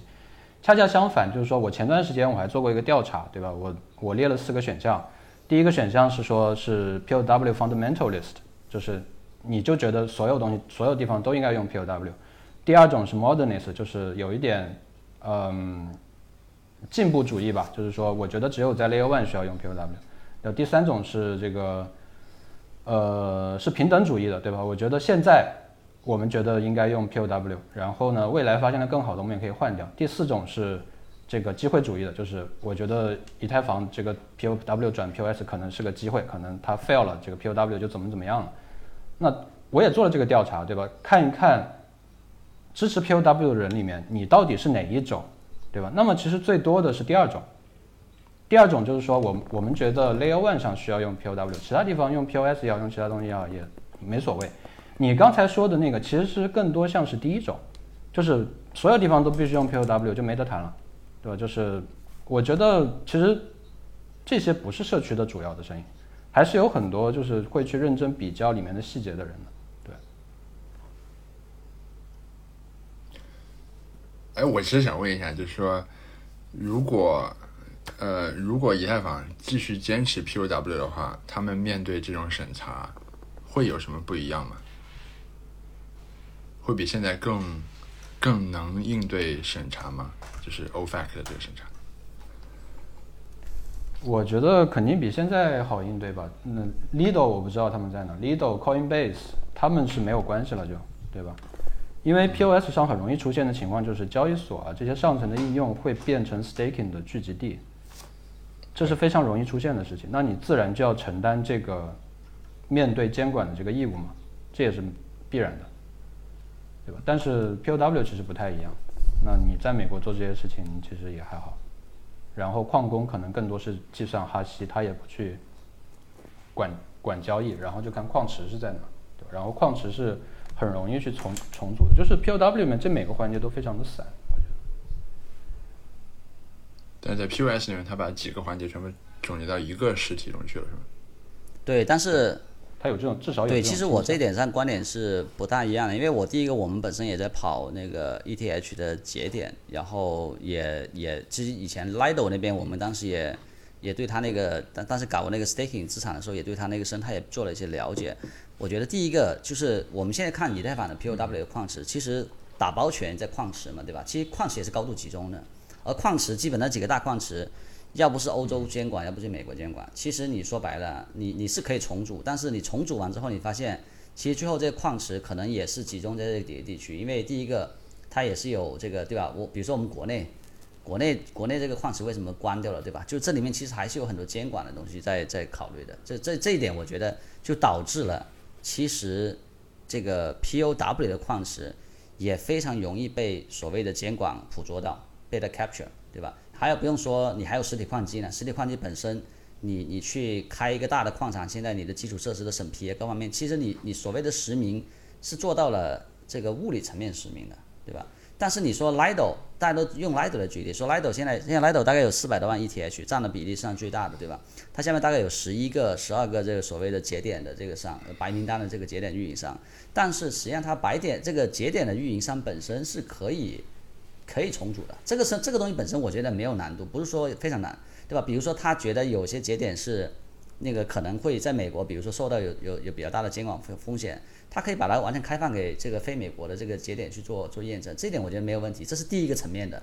第二个层面，就哪怕 Lido 说我就是要执行美国的所谓的 sanction，那大家可以 unstake 啊，走掉就好了。unstake 现在现在还没有开放啊，对吧？但是就从从我自己的了解呢，我觉得 unstake 本身你哪怕经过一个月时间。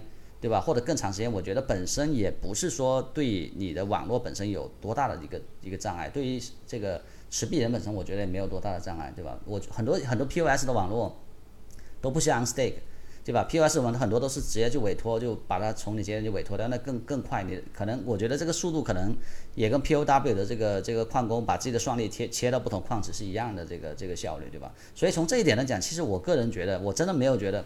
这里面的差别是说，on stake 或者 on stake 或者 on delegate 是一个链上交易。如果你这个链已经受监管了的话，你这个 on stake 的行为本身也是受受监管，可以被审查。啊，对，当然当然了，我们就说算力的转移不是这样，它不是链上对，但是问题就是在于 on stake 本身是不是这个，比如说你真的完全被监管的时候，是不是你马上你这个。你这个所谓的节点大节点就一定要去 sanction 这个交易，对吧？我觉得这点上，其实我觉得是有不同理解的，不是说每一个人马上你所有的三分之一的算力都开始马上执行所谓的 sanction，就把你的把把这些所谓的要 on stake 的交易全给全给这个全给这个 block 住了，对吧？我觉得这一点上，就是这种假设，我觉得还是过于极端了一点，对。对，所以我觉得这这个就回到我刚才说的那句话嘛，对吧？就是，当然就是说你。首先，我们设计系统的时候，一定都是考虑极端环境的，不是考虑正常环境的。这个是一个很正常的事情，在在这个做安全的这个呃行业里面，对吧？那么，我我们其实现在讨论都是极端情况，无论是对于 POW 还是 POS。嗯，那这一点就是说，如果在极端情况下面，你是祈祷这种极端情况不会出现，那就是其实就是回到我刚才说的，你是 do no evil，就是其实你是有可能。糟糕的，只是你想依赖他的自律，或者说这个运气好，让他不要那么糟糕。那这个其实这样的系统是很对，但是我觉得，我觉得 crypto 想想想要创造的可能不是这样一个东西。如果我们想要，比如说未来还要往元宇宙去的话，对吧？你你希望那个基础是一个怎样的基础？是一个像现实世界一样牢固的一个基础，还是说它其实是可以被一些大的玩家干扰的，对吧？它有这种可能性，其实就够了。这就已经是个很糟糕的。对，其实我们看到比以太坊从一六年当时 ETC 分叉之后到现在，其实已经没有基基本上就是除了这次的这个所谓的分叉，其实已经没有这种所谓的非常有争议的这种所谓的事件，对吧？所以，我我们当时在推上辩论，就是如果真的出现特别极端的事情，我包括我说比特币吧，如果真的也出现类似国家的这种所谓对比特币网络发起的五幺攻击，对吧？你怎么去抵抗这个问题？其实我觉得比特币网络反而很难抵抗。做做一个 POS 网络来说，我们就说嘛，你即即便我说链上交易做不了，so what？你你你无非是重新不 share 你的网络就好了嘛，对不对？就像 Luna 那 Luna 一点零失败之后，对吧？它它那个变成 Luna Classic，然后搞了一个新 Luna 出来是怎么做的？它那个东西链上也不需要它投什么票，直接就大家起一个新的链就好了呀，对吧？就重新社会共识去搞一个新的链就行了。这个这个我觉得就是对于公链来讲，我个人觉得最后我我就觉得这个是特别。特别荒谬，就是说，我就觉得 Vitalik 把这个设设计最后的锚点锚定在这个社会共识上面是特别荒谬一件事情，因为之前就就比如说美国大选对吧？这个这个大家都在推特上穿这这这个社会共识，这个穿穿大统领啊，懂王这个后面是什么下场？但但是这样我我们就那你你最后说我的区块链不不不 work 了，然后要靠 Twitter、Facebook 这样的 social。Network 来同就是 来引导大家做社会共识吗？还是说你有其他什么更加妙的方法，说可以高效的达成？但是我们不，我们现在在讨论，就是说我我我我觉得大家在讨论 POS 的这个极端情况的时候，想象的都是那种特别容易区分出社会共识的情况，对吧？就好像百分之九十的人很自然的会站在一边，但是极端情况可能不是那样的，可能是百分之五十一的人站在一边，六四十九的人站在另一边。这个时候你要。以什么样的效率，能以多快的速度去达成社会共识呢？你你这个系统能够容忍停止多久呢？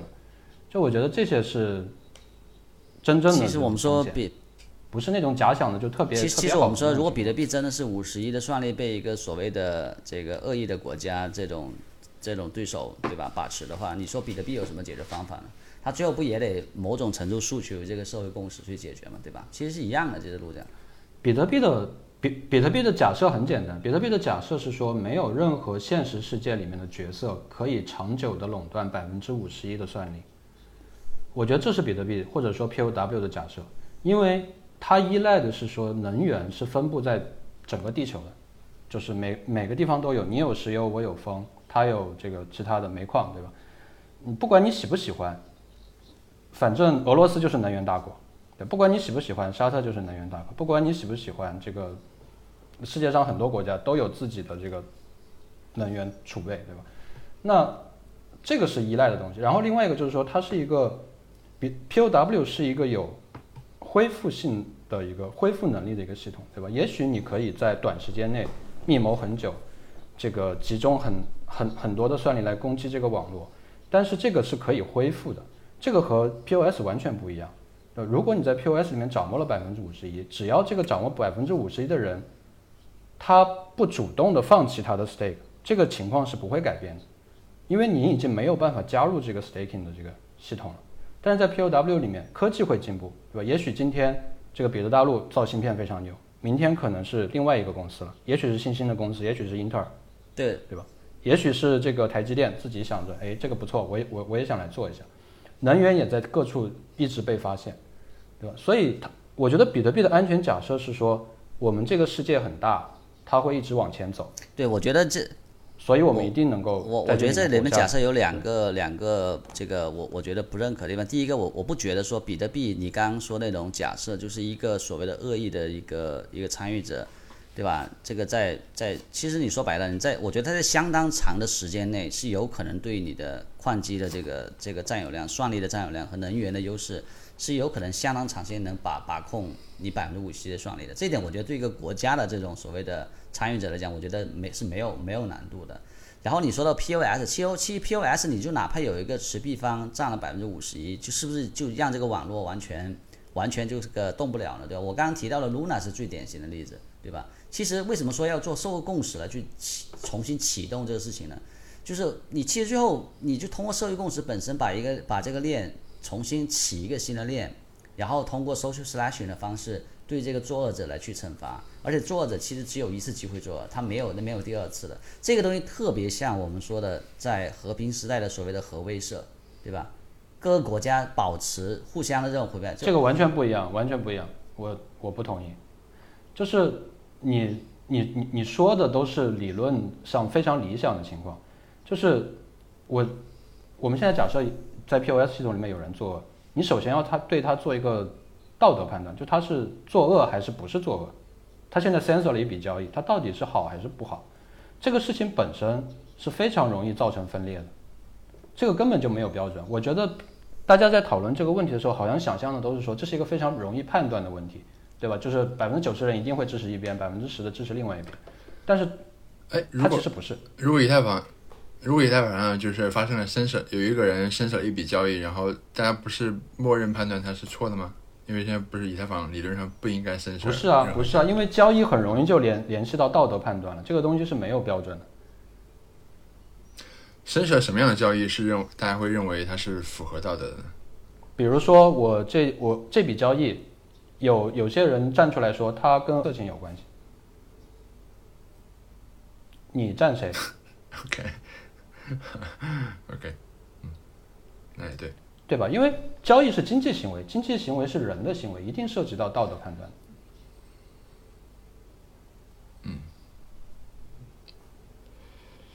而且我觉得还有一个非常重要的区别是说，呃，其实 POS 里面就是它，就大大家在讨论的时候，好像往往会误以为就是我需要这个整个整个这个呃 circulation 的这个一半，我才能控制这个系统。其实不是的，你只需要参与 stake 的人的参参与 staking 总总量的一半，那个其实是并不多。对，但是你当然这是一个小但是你到了那个规模，这个在以太坊这个网络上，其实是已经被很容易被察觉出来了嘛。所以我不觉得说一个所谓的恶意的一个发起方，我为什么说我我我觉得这个分歧没那么大呢？就在这一点，我觉我觉得如果你要真的是发起这样一个对网网络的一个恶意的攻击的话，其实很容易被察觉。就第一个，哪怕你占有百分之十的 stake，你发起这样的行为，对吧？就很容易被察觉，在在在 POS 网络很容易被察觉。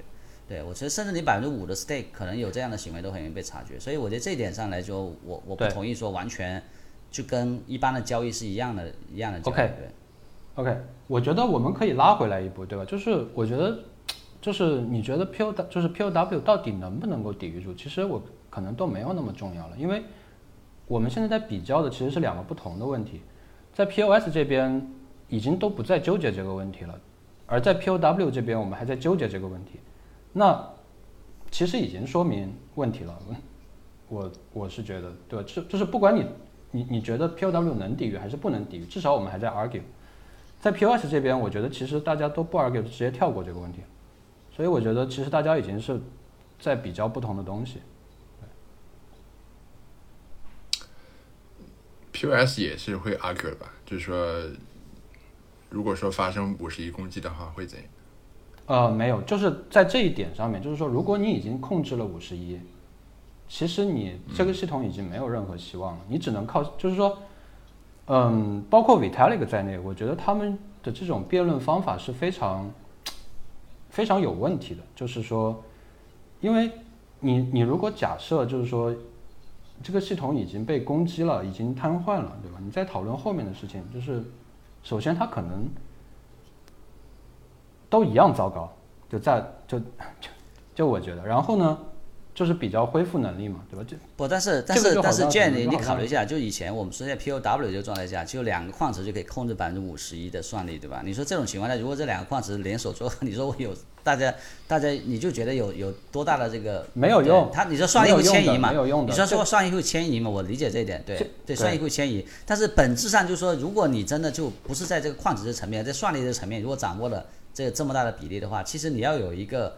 你假设有一个所谓的这种呃，让这个算力慢慢有竞争者进来，能够挑战的地位，我个人觉得那个东西也不是也不是短时间能解决的。因为第一个，这个新进来的人面临的是完全不一样的这种竞争优势，对吧？无论是规模上还是还是，不是短时间能解决。对，我，但是就是说，如果你最后靠到社会共识上来，那它对 POW 也是一样起作用的，就是这个 POW 社区也可以去形成社会共识，然后去解决这个问题。因为最后你是靠人质了嘛，其实就是你那这个社区总是能商量出一个办法，另外起个链改算法，或者我们就形成一个白名单，甚至有一个选项是说我们就转到 POS，都可以做，对吧？但这里面是有很大区别的，就是说你你你可以把那种情况下面的应对方式看作是一种战争状态，也已经有人来攻击你这个网络了。对吧？所以整个网络进入战争状态，采取一些非常紧急的措施，就像国家也可以进入战时状态一样。但是你不能拿这个战时状态当平常状态，你不能拿它当药吃，甚至说，哎呀，反正我们最终都要进入战时状态，所以我们就不如先进入。所以，所以，所以我我个人这个，所以我其实对于你所谓的就是以太坊是不是把任何的交易都当成一个所谓的呃这种暂时的交易来去对待，对吧？就是我我个人倒没有觉得在。在这个共识层面，大家会有这么混乱？说实在话，就是比如说你说一笔简单交易，我们就大家就把它当成一个对这个网络有恶意的交易。我觉得没有，我觉得是目前你说这么多年，有哪一些交易或者哪一些共识或者哪个 proposal 本身，对吧？会引起这个社区本身的这种这种普遍的这种。分裂的共识，其实没也没有，从 E T S E T C 分叉之后就没有，得到对吧？就就 E T C 之后嘛，我就就得到嘛，得到之后就就没没有。那万一之后再出一个得到？对，但是这个事情本身就是我说的嘛，一个体系在在在进化的时候，对吧？它当然我这东西不能假设，我也没法假设，对吧？因为你以太坊面临一个是更加丰更加这个多样化的生态，它必然这里面的这种这种非共识的这种群体会会比比特币要多得多，对吧？比特币是一个我觉得是一个比较。比较单一的，你要说这个民族，它是比较单一的民族，对吧？它就是一个一个一个种族的，所以所以很很难有这种所谓的这种呃非人分裂的这种这种所谓的共识。但是在以太坊社区这里这一点是确实是会会比较多的。只是说这么多年来，其实你没有看到哪个东西浮到水面上，让大家真的不可开交了，也没有，对吧？我我我对此的看法恰恰相反。既然之前之前已经出现过得到这样的事情，今后一定会再出现，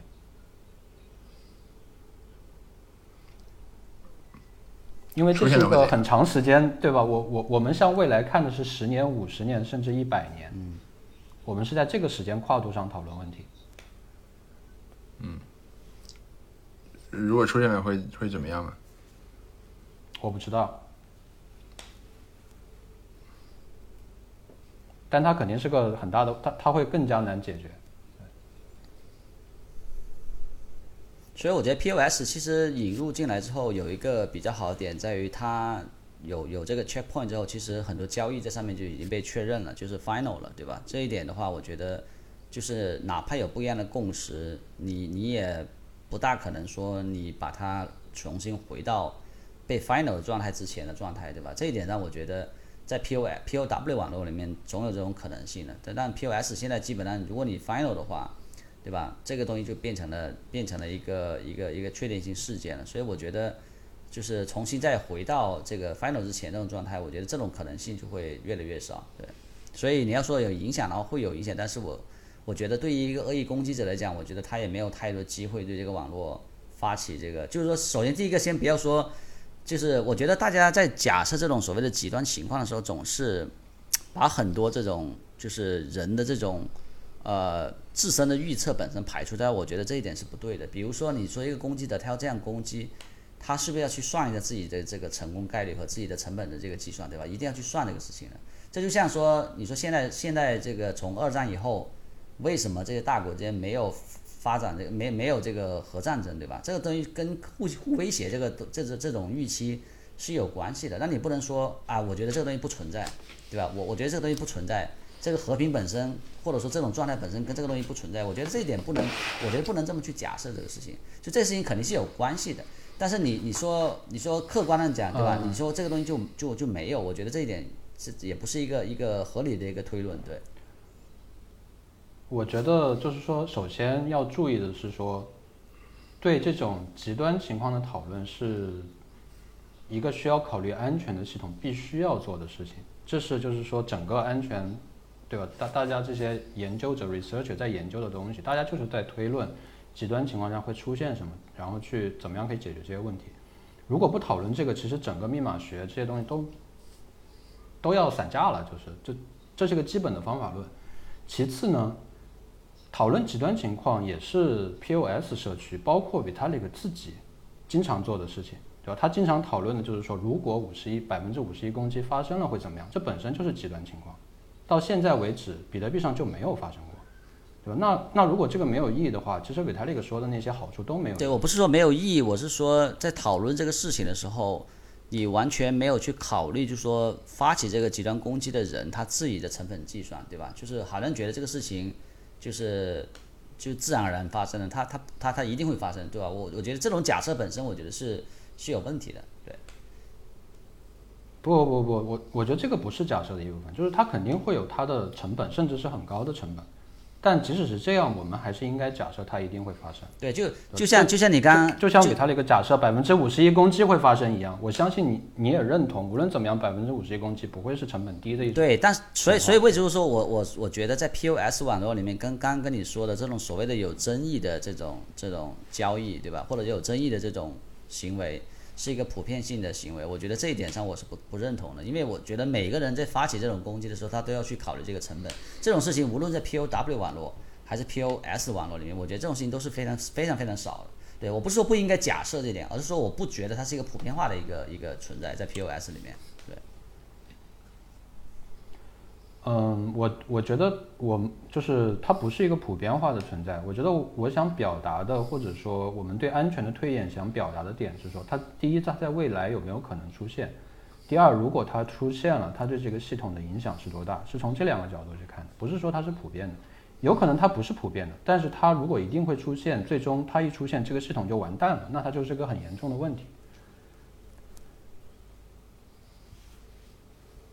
哎，我想讨论一个极端场景啊，就是前两天我看那个 Arthur Hayes 写新写的一篇，就是 For War Time 还是就但但是他就说，如果在战时，然后政府向就是大萧条时期美国政府要求普通人把黄金直接强制卖给政府一样，否则就是直接判刑或者说处以巨额罚款。如果在战时，未来战时。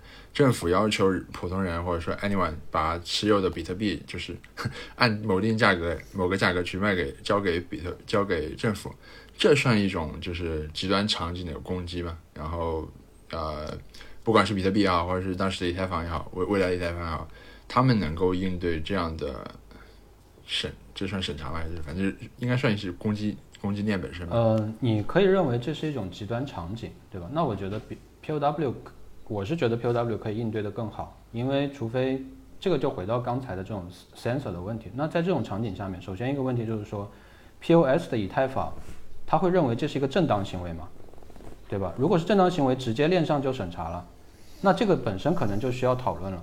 这就是所谓 social consensus 要去覆盖的地方。大家如果大家都投票觉得说，啊，这这是一个正常行为，那我们就直接链上审查。如果觉得不是，我们再怎么样这个去 negotiate，对吧？那么对于 POW 来说，我觉得它这个就是它是很，但前提是说像以太坊像现在这样发展啊，因为它的 stake 太多集中在美国了，它很容易就受到美国监管的单方面的影响。但是 POW 来说，就是说它现在确实就是更分散，对吧？那如果说矿场都是在美国的话，我觉得也非危也会非常危险在那个时候。对，但是有一点是能够保证的，我觉得在无论在如果是在比特币上面是更容易保证的，因为你的资产是终究是在你的私钥里面的嘛，是你的私钥控制的嘛，这个是密码学的屏障，就是这个是很难突破的，无论 so social consensus 是怎么样。但是如果是在以太坊上面，你的资产不是在你的自己的账户里面，是在 staking pool 里面，或者 DEX 里面，DeFi 里面就有很多有自己的 control key，对吧？就可以升级合约的。然后你的资产是在交易所里面，那可能就情况就不太一样。对，我觉得像出现这种情况的话，就无论是比特币还是以太坊，我觉得在至少在链这个层面，我感觉，呃，就是对于政府来说，它其实能够去做的事情也不多，对吧？如果你说它完全修改一个这个把比特币或者以太坊的这个算法都修改了，所有的钱都集中在自己的账号上，其实如果到那一步的话，其实我觉得这两个无论是比特币、以太坊，其实可能采取的措施都会一样的这个反抗，对吧？其实这个东西跟你没收。没收一个这个公民的财产，我觉得是一个一个概念，对，无非是说他没收手段是我落地落落实到个人和主体去执法，还是在链上直接对你执法，对吧？所以我觉得这一点呢，其实我我我我个人觉得 POW POS 在这一点，这个在在基础设施层面，我觉得没跟跟这个啊，就这两个之间，我觉得没有区别的，对，对抗这个事情上没有区别，而他们最后采取的说的可能也都是社会社会共识的方式来去。来去反抗，对，这个我觉得区别还是很大的。如果你的资产是在你的私钥，是你的私钥控制的，那很像你埋在自己家后院的黄金。然后你你可以做的，你就是等这个。但是其实你你想一下，也许也也许现在算力集中在，也许现在算力集中在美国，比如说美国掌握了百分之七十八十的算力，然后呢，因为监管的原因，算力都撤了，这个链就非常非常慢，对吧？一个礼拜出一个快。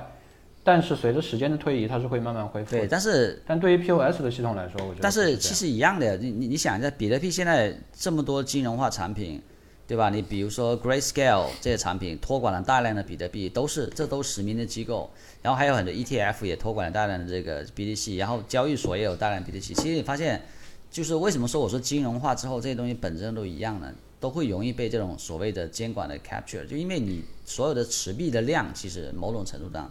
所谓的比特币持有人的这个资产，很多也都在中心化机构、各各种各样的这个 ETF 里面去，对吧？不不不，就是这还是不一，这这个还是回到刚才的问题嘛，它是完全不一样的，对吧？就在比特币设比特币里面，或者说 POW 以太坊的 POW 也好，就这些金融化的产品跟它的共识，这些都解耦的。如果这个是，就是说它并不能控制到。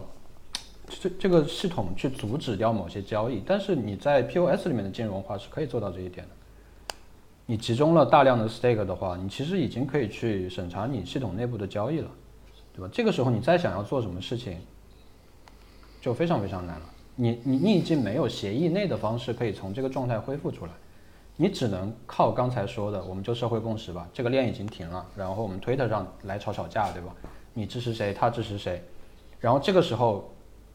其实就更危险了，因为刚才已经假设了这是一个暂时状态，对吧？美国政府想要干什么干什么，那推特本身也是受它影响。我我我我说我说我说实在话，我觉得要是美国政府想干的话，比特币也真扛不住。你你哪个 IP 我全给你抓，这全给你定位的，全给你抓起来，对吧？全给你定点清除了。我跟你说，我觉得就说看真的是看什么对手。如果说你是北朝鲜啊那种，我觉得可能这两个对对抗起来都都还还好，对吧？但是如果你遇到遇到美国政府，我觉得这两个链其实都是都都扛不住，对，都扛不住。现在来说都扛不住，对吧？中国政府可能还还好，我觉得美国政府真的扛不住啊。我觉得 POW 完全不一样。美国政其实，OK，美国政府比如说他怎么攻击，然后是扛不住。现在现在现在互联网的跟的这个这个是这个域名全都在美国啊，对吧？如果真的要发起这种攻击，我觉得。当然了，你你可以说啊，我卫星上还有节点，对吧？我三号还能够这个这个 network 还能 work，但是但是我觉得那个是过于极端的假设了，真的就是在在这种。嗯，P to P 的网络，P to P 的网络只需要 IP，不需要域名，所以跟域名服务器在哪其实根本就没关系。其次就是说，像你刚才那样说的，就是美国政府派人全球追杀，对吧？要要要把全球各地的这个矿机、矿小矿工、大矿工都找出来，对吧？就派派，我觉得这个不是，首先首先你说他首首先第一个，我不觉得说这个矿工矿工的这个分散度有这么分散，其实都是对吧？也都是大矿工。所谓的矿池下面也都是大矿工，我们都知道像，像以前以太坊挖矿一样的都是大矿工，对吧？小矿工不多，你大矿工你采购机器，你基本都是实名采购的，你说这些人能够能够但是问题是，问题是你不能以你你你你不能静态的去观察 POW 这个系统，不能静态的去观察它接，它是一个动态的网络。今天确实大矿工是占主力的，但是在特殊情况下面，如果大矿工真的被去掉了，对吧？那么这个网络的拓扑会是一个什么样的情况？这个是至少是有待论证的。那我会觉得说，在那种情况下，算力会重新分散。这是说这个，这是为什么我们说这个 POW 的网络是具有那种抗压能力的。它有你压一压，你没有压力的时候，算力很自然的集中；你压一压，它自己分散到其他地方去了。就像你用巴掌去拍去拍一滩水一样，它它是有这种在物理是，但是关键是我们给不给它去做个反应嘛，对吧？我们既然假设是一个暂时状态，那必然意味着这事情是很突发性的嘛，对吧？就如果说其实你你的你说法是对的，我我比如说我们说啊，现在有审查这个事情，大家开始关注 Lido 在以太坊的 staking 的集中度，可能开始慢慢去中心化了，比包括比泰勒之前提出来的。要把它的整个 staking 的量 cap 在百分之三十，对吧？你发现没有？如果是一个渐进过程的话，其实大家都会想办法去去某种程度，在这个共识层面都会想办法去去去采取一些行动，对吧？我们讲的是如果暂时情况，暂时的话呢，就是非常非常急这个突然的情况，对吧？这种情况下，我个人觉得美国会采取一切，他肯定也会采取一切的方法去，不是不是，完全完全不一样的。就是我我我我刚才也一直在说，就是说，如果你不管是你突然还是不突然，还是长久潜伏，还是什么手段，你占有了 POS 里面百超过百分之五十，甚至百分之三十三的 stake 的话，这个系统就，永远那那那这样我们现在说，我我们现在假设，你是没有能力从协议内部对，我们现在假设，对吧？但是对于 POW 来说，完全我们现在假设一个这不是假设，这是这是这是算法对，我们现在推推推论一下，就是说，你觉得在最紧急的战时情况，在美国主导战时情况，美国有没有可能能定位到摁住百分之八十的算力，听他的话，在比特币的网络里面，百分之八十的算力？就是摁住了也没关系啊，我觉得有可能，但是没关系，这个网络是可以恢复的你你，恢复你你这是我们对比特币的信心来我我知道你你说能恢复，你如果你占了百分之八十的算力，对吧？在这种情况下，就如果他美国的这个政府还持续的把算力往这添加，你怎么恢复？怎么恢复呢？你回到百分之四十以下，让它的这个攻击呢？我觉得基本是不可能的呀，对吧？就我觉得这个事情不可能的。就你说的恢复是有是好像是是一个比较自然而然的一个一个一个一个市场的一个变化，但是我觉得这个事情是不合逻辑的。如果我控制了比特币百分之五十算力，同时我嗯保持一个我理解我理解你的意思，就是说，我觉得这个点好像这样争其实没有太大意义。就是说，你觉得可能，我觉得你觉得不可能，我觉得可能，对吧？但是我想说的是，这和 POS 的情况已经完全不同了，POS 都没有这个讨论的必要。就是你就是协议算法逻辑就保证了你就不可能，它系统就是这么设计的。那 POW 至少还我们还要讨论一下，说它可能还是不可能，大家还可以有不同的意见。那边是就不用讨论了。就这个有可有讨论的可能性，我觉得本身已经是一种非常宝贵的性质了。不是，刚才明道说，如果美国政府控制百分之八十的算力，然后会怎样？就就你觉得是系统无法恢复吗？还是就我我感觉系统还是可以恢复，因为其他国家不是还可以继续生产新的矿机吗？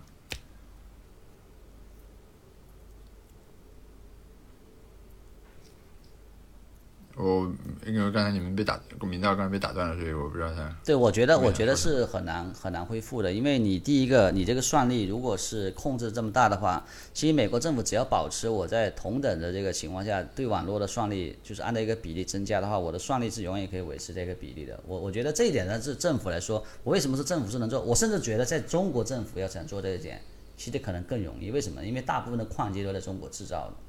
所以我当时推特上提到一个点，就是如果中国政府要去采购足够多的这个矿机，把它国有化，就变国企，你的矿机产全变国企，对吧？然后中国又有足够多的能源，你你其实是很容易去挤兑现有的这些算这些这些这些矿工的。最后，你只要你维持在这个水平，其他人是没法跟你竞争的。你知道为什么？因为你你你是没有经济规模效应的。我觉得这也是一个，就是说，呃，我觉得这里面也有一个，就是说，啊、怎么说呢？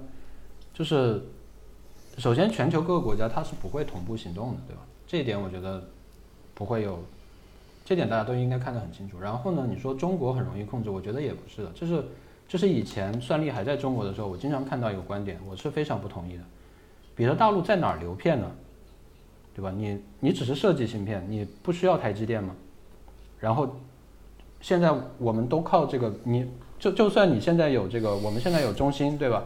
那别人也有他们的这个芯片制造，英特尔也现在也在做矿机，对吧？这个我觉得我们在讨论这些东西的时候但但但是是需要去分辨，它是但是是现在我们看到的，还是说未来也是这样？这个区别是非常非常大的。得，我觉得我我非常不认同一点在哪里，就是你你你，就说第一个，你能对抗中国的所谓的参与者，我们假设不是国家，不是美国这样的国家国家行为，而是说市场行为。我在这种市场行为下就会进入一个死循环，为什么呢？因为中国是可以用这个补贴型的这种方式来去制造更多机器，参与的这个算算力网络来，对吧？形成这个垄断，它是不考虑成本的。所以在这种情况下，你是没法去让市场参与者是能够去制作制造更多的机器人参与到跟它竞争的这个算力里面来的。POS 下不是这样的，P O POS 你想收购我觉得你足够多的币，完全不是本。身你你你这个东西是不不需要，你这个东西是会产生一个，就 POS 网络上我觉得最好的一点在于，就哪怕你中国政府要去买很多这个以太坊这个币，对吧？你最终是会所有的其他的人是会跟他做交易对手的。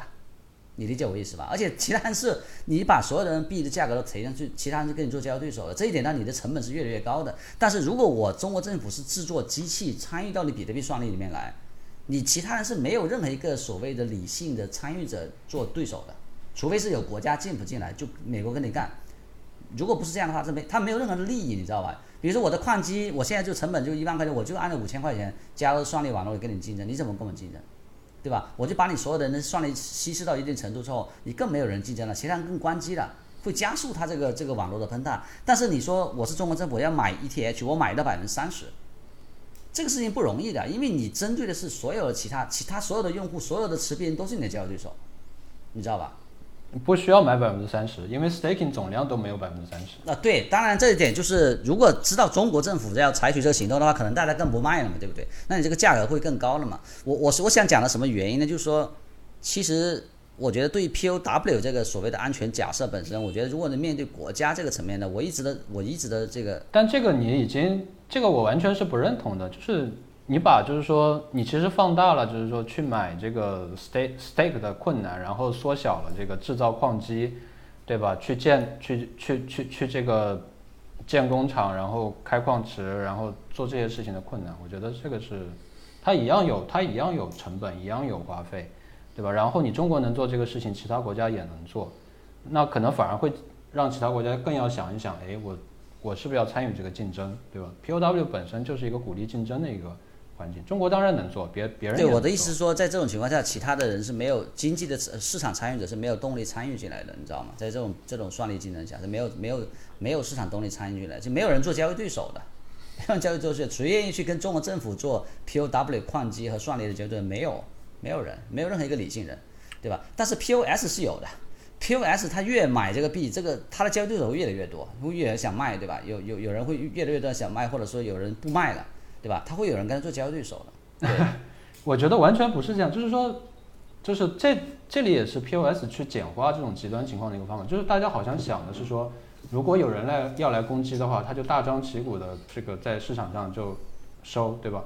但是他完全可以有更复杂的这种策略去利用各种金融产品配合监管政策各种各样的手段，去慢慢的把这些 stake 拿到。而且刚才说了，你根本不需要所有的 circulation 的百分之三十，你只需要的是 staking pool 的那部分。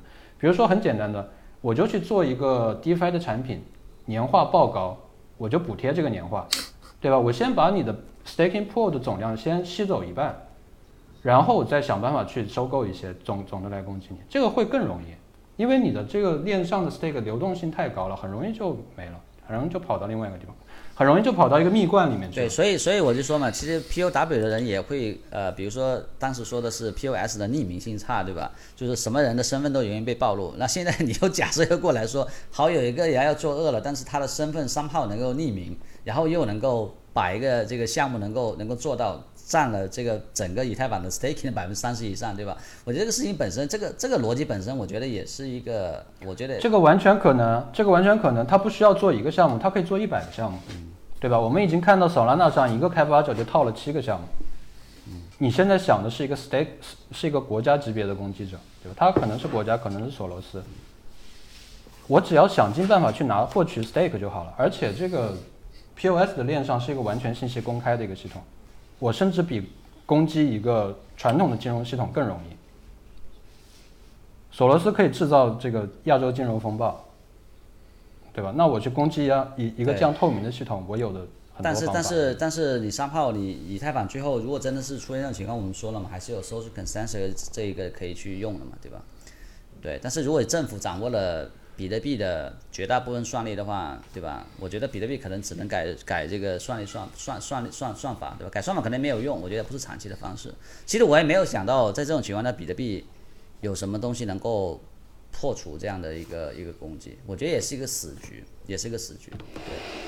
当然，这个假设最幼稚的地方在于，我觉得政府其实压根也不需要这么做，对吧？对这两个网络，这是我这是我认为这个假设，我觉得我们我们都可能都过于这个把过于天真了一点，对吧？但是我觉得比特币其实在这种攻击下，我觉得它是没有，其实更更难有抵御能力的，因为因为 POW 的这个呃矿机这个层面，它的很大的问题在于什么？它是跟这个其实回到 Jane 你提到那个问题，就是说，当你的所谓的这个币的价格和你的安全性要是脱钩的时候，没有反身性的时候，反而就是对于一个攻击者来讲，它的成本是可计算的。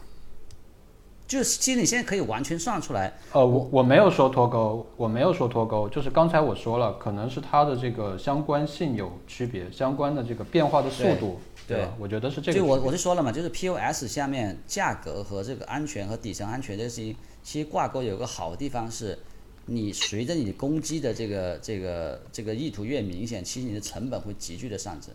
但是 POW 下，其实你发现它的它是完全可以算出来，我我现在需要多少重置成本能把比特币的这个这个这个算力，对吧？我能够重新造出来，这个是但是这两个点，但是这两个点我刚才已经说了呀，就是说，首先 POW 也有反身性，只是它的相关的速率、相关率，它跟 POS 是不一样的。对，第二个就是说，你这个攻击意图是否会越来越明显，这是要打一个很大的问号的。这攻击意图是可以隐藏的，我可以隐藏很久，在条件成熟的时候再集中的去做一个攻击，对吧？这个，但这两个点，但是你说他攻击的，就是我就说了嘛，在在 POS 下，我们当然假设有这种恶意攻击段，就如果他给给他一次机会，在在这个所谓的社会共识这个补救措施没有来之前，给他一次机会，你说他能发，他能够造成什么样的影响呢？对吧？就这个事情，他没法形成 POS 的僵局，你理解我意思吧？他发了一攻击之后，可能最后 social consensus 进来，把这个事情重新重新扭转过来，对吧？但在 POW 下，这个攻击本身，我觉得是一个死局，他没法，他我不知道是怎么破这个局。对吧？就市场市场力量是没法破这个局的。他不，他为什么是？就是我觉得你你就是这个说法本身已经完全不公平了。就是你都 social consensus 进来，其实你已经承认这个系统自己已经不 work 了。这个系统不 work，寻求一个系统外的方法，我们把它叫 social consensus 也好，叫万能万能药也好，就是都无所谓，都可以救活。social consensus 就是这样一个万能药。这个系统本身，其实你已经承认对，说其实我我是我是把才需要一个我是把 social consent 这个事情当当成这个系统的一部分，这是我一直来的观点。我不觉得说，我为什么说我觉得 POS 算法它不是仅仅这个技术和一个一个一个算法层面的它是它这两个是一个体系，对吧？我觉得我我就没有明白为什么要把这个东西拆开。我觉得这两个不应该把它拆开。OK，那那那如果按照你的这种分分法的话，POW 一样可以靠 social consensus 去解决这些问题。大家可以讨论，就像我刚才说的，搞矿机，我们这个在上面建立一个临时性的白名单，我们可以这个在 P2P 层去建立一些这个这个这个这个 fix 的连接设施，我们只要把困难时期度过去，正就是 honesty 或者说是说这个 rational 的算力慢慢恢复到一个多数就好了，对吧？就是你你如果靠这些东西的话，所有的系统都能恢复，本质上，social consensus 嘛，对吧？只要大家齐心协力去做一个事情就好。但是比但是你看 POW 挖矿里面各种所谓的抗 ACID 这种算法，其实最后失败的一个原因就在这在这里嘛，对吧？其实你改这个算法本身不是一个长久之计，对吧？你是没法抵御长久抵御。对，所以我说了，我们也可以有其他的方法，我们可以去建立白名单，我们可以在 P2P 层做一些防护，对吧？就这里面方法很多，不是只有说不是只有一种方法，对吧？它是一个开放问题。就 social consensus，它首先方法就很多，大家齐心协力去想办法嘛。方法一二三四五，关键是识别谁是攻击者，谁是我们自己。我们只要做到这一点，然后去在系统上做一些改造。所以我说它是一个万能药嘛，就是其实 social consensus 并没有说我们具体要用什么方法，只是说我们要有个共识，我们要解决这个问题，我们要把攻击者给踢出去。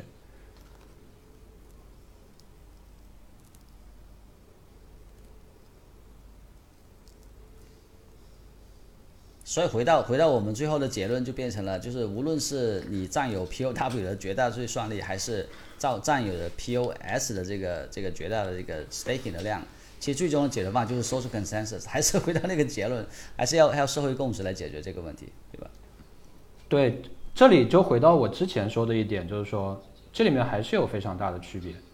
我刚才说了，就是你你这个系统到底是遇到极端情况的这个时间跨度，到底是一年、十年还是一百年，这个是非常非常不一样的。这是我觉得 POW 和 POS 的区区别。我觉得 POS 会很容易就遇到这种情况，POW 能够有更强的协议内的，我不说协议内吧，你你不同意这个划分，这个没关系，对吧？它有更强的自身的这个抵抗能力，它也许能活得更久一点，这是我的猜想。但是我觉得就是说，不能因为他们最后可能确实都要依靠这个方法，认为他们俩就是一样的。我觉得它是不一样的。就像你活了一一岁还是活了一百岁，对吧？这两个人的人生它是非常不一样，他们能做的事情非常不一样。OK，你们觉得还有什么？就是近期或者说我们就就按十年算吧，近十年你们觉得还有什么样的审查类型，或者说就比如刚才说的暂时的，或者说比如最近的 OFAC 的监管？还有什么样的政府的攻击是能够对，比如比特币、以太坊这种大的公链造成就是协议级的攻击的？我觉得其实审，其实我同意刚才你说，你说，建你说啊，啊，要明道先说吧。啊，我这，我其实同意刚才明道说的，就是说我们说的情况可能都很难发生，对吧？我们可能这个想的太美好了，就今天的比特币也好，以太坊也好，远远没有到达那个程度。对，然后我觉得对于 POW 来说，我是觉得最大的这个现在的最大的一个压压力，确实是来自像碳排放、碳排放这样的 ESG 的议题，对？那么 POW 是背负了很重的负担，要去呃去论证、去扭转人们的这种印象。然后对于 POS 来说，我觉得其实。呃，监管会是一个，就怎么样和监管对话，对吧？怎么样去既坚持以对于以太坊来说吧，既坚持自己的理想，对吧？又能够达到一个比较呃能够和和平对话的一个状态，我觉得也是有也是有难度的。就像现在 Tornado 这样的事情，它就会发生。然后随着未来转 POS 之后，Coinbase 对吧？这些都是受监管的这个 entity。我觉得这个是一个风险吧。对我，我其实觉得比特币本身在抗审查这事情上，我觉得可能都不用太多顾虑。我觉得将来应该针对的大部分是以太坊。对我觉得我同意建说，就是其实比特币最大的问题还是 ESG，就是这个能源这个事情怎么样能够切入主流的议题。以太坊我觉得在在抗审查上会有有更越来越多问题，包包括最近有有那个 ISIS 对吧？ISIS 用 NFT 来融资。对吧？其实我特别怕这种事情，就是说恐怖组织在上面发起用道发起融资募资，这个事情我觉得是非常可怕的。其实我觉得这个事情现在发生还好，没有说在三五年前，在比如说一六年、一七年的时候发生，因为那个时候发生就一下子可能就被摁住了。对，但这个事情我觉得是很不好的一个一个趋势。嗯，就是如果有大量的这种，就包括建刚提到那个，就是比如说。黄色的东西啊，对吧？就是或者是儿童的东西，这种事情本身就是你很容易去争取主流社会的支持的，就反抗你。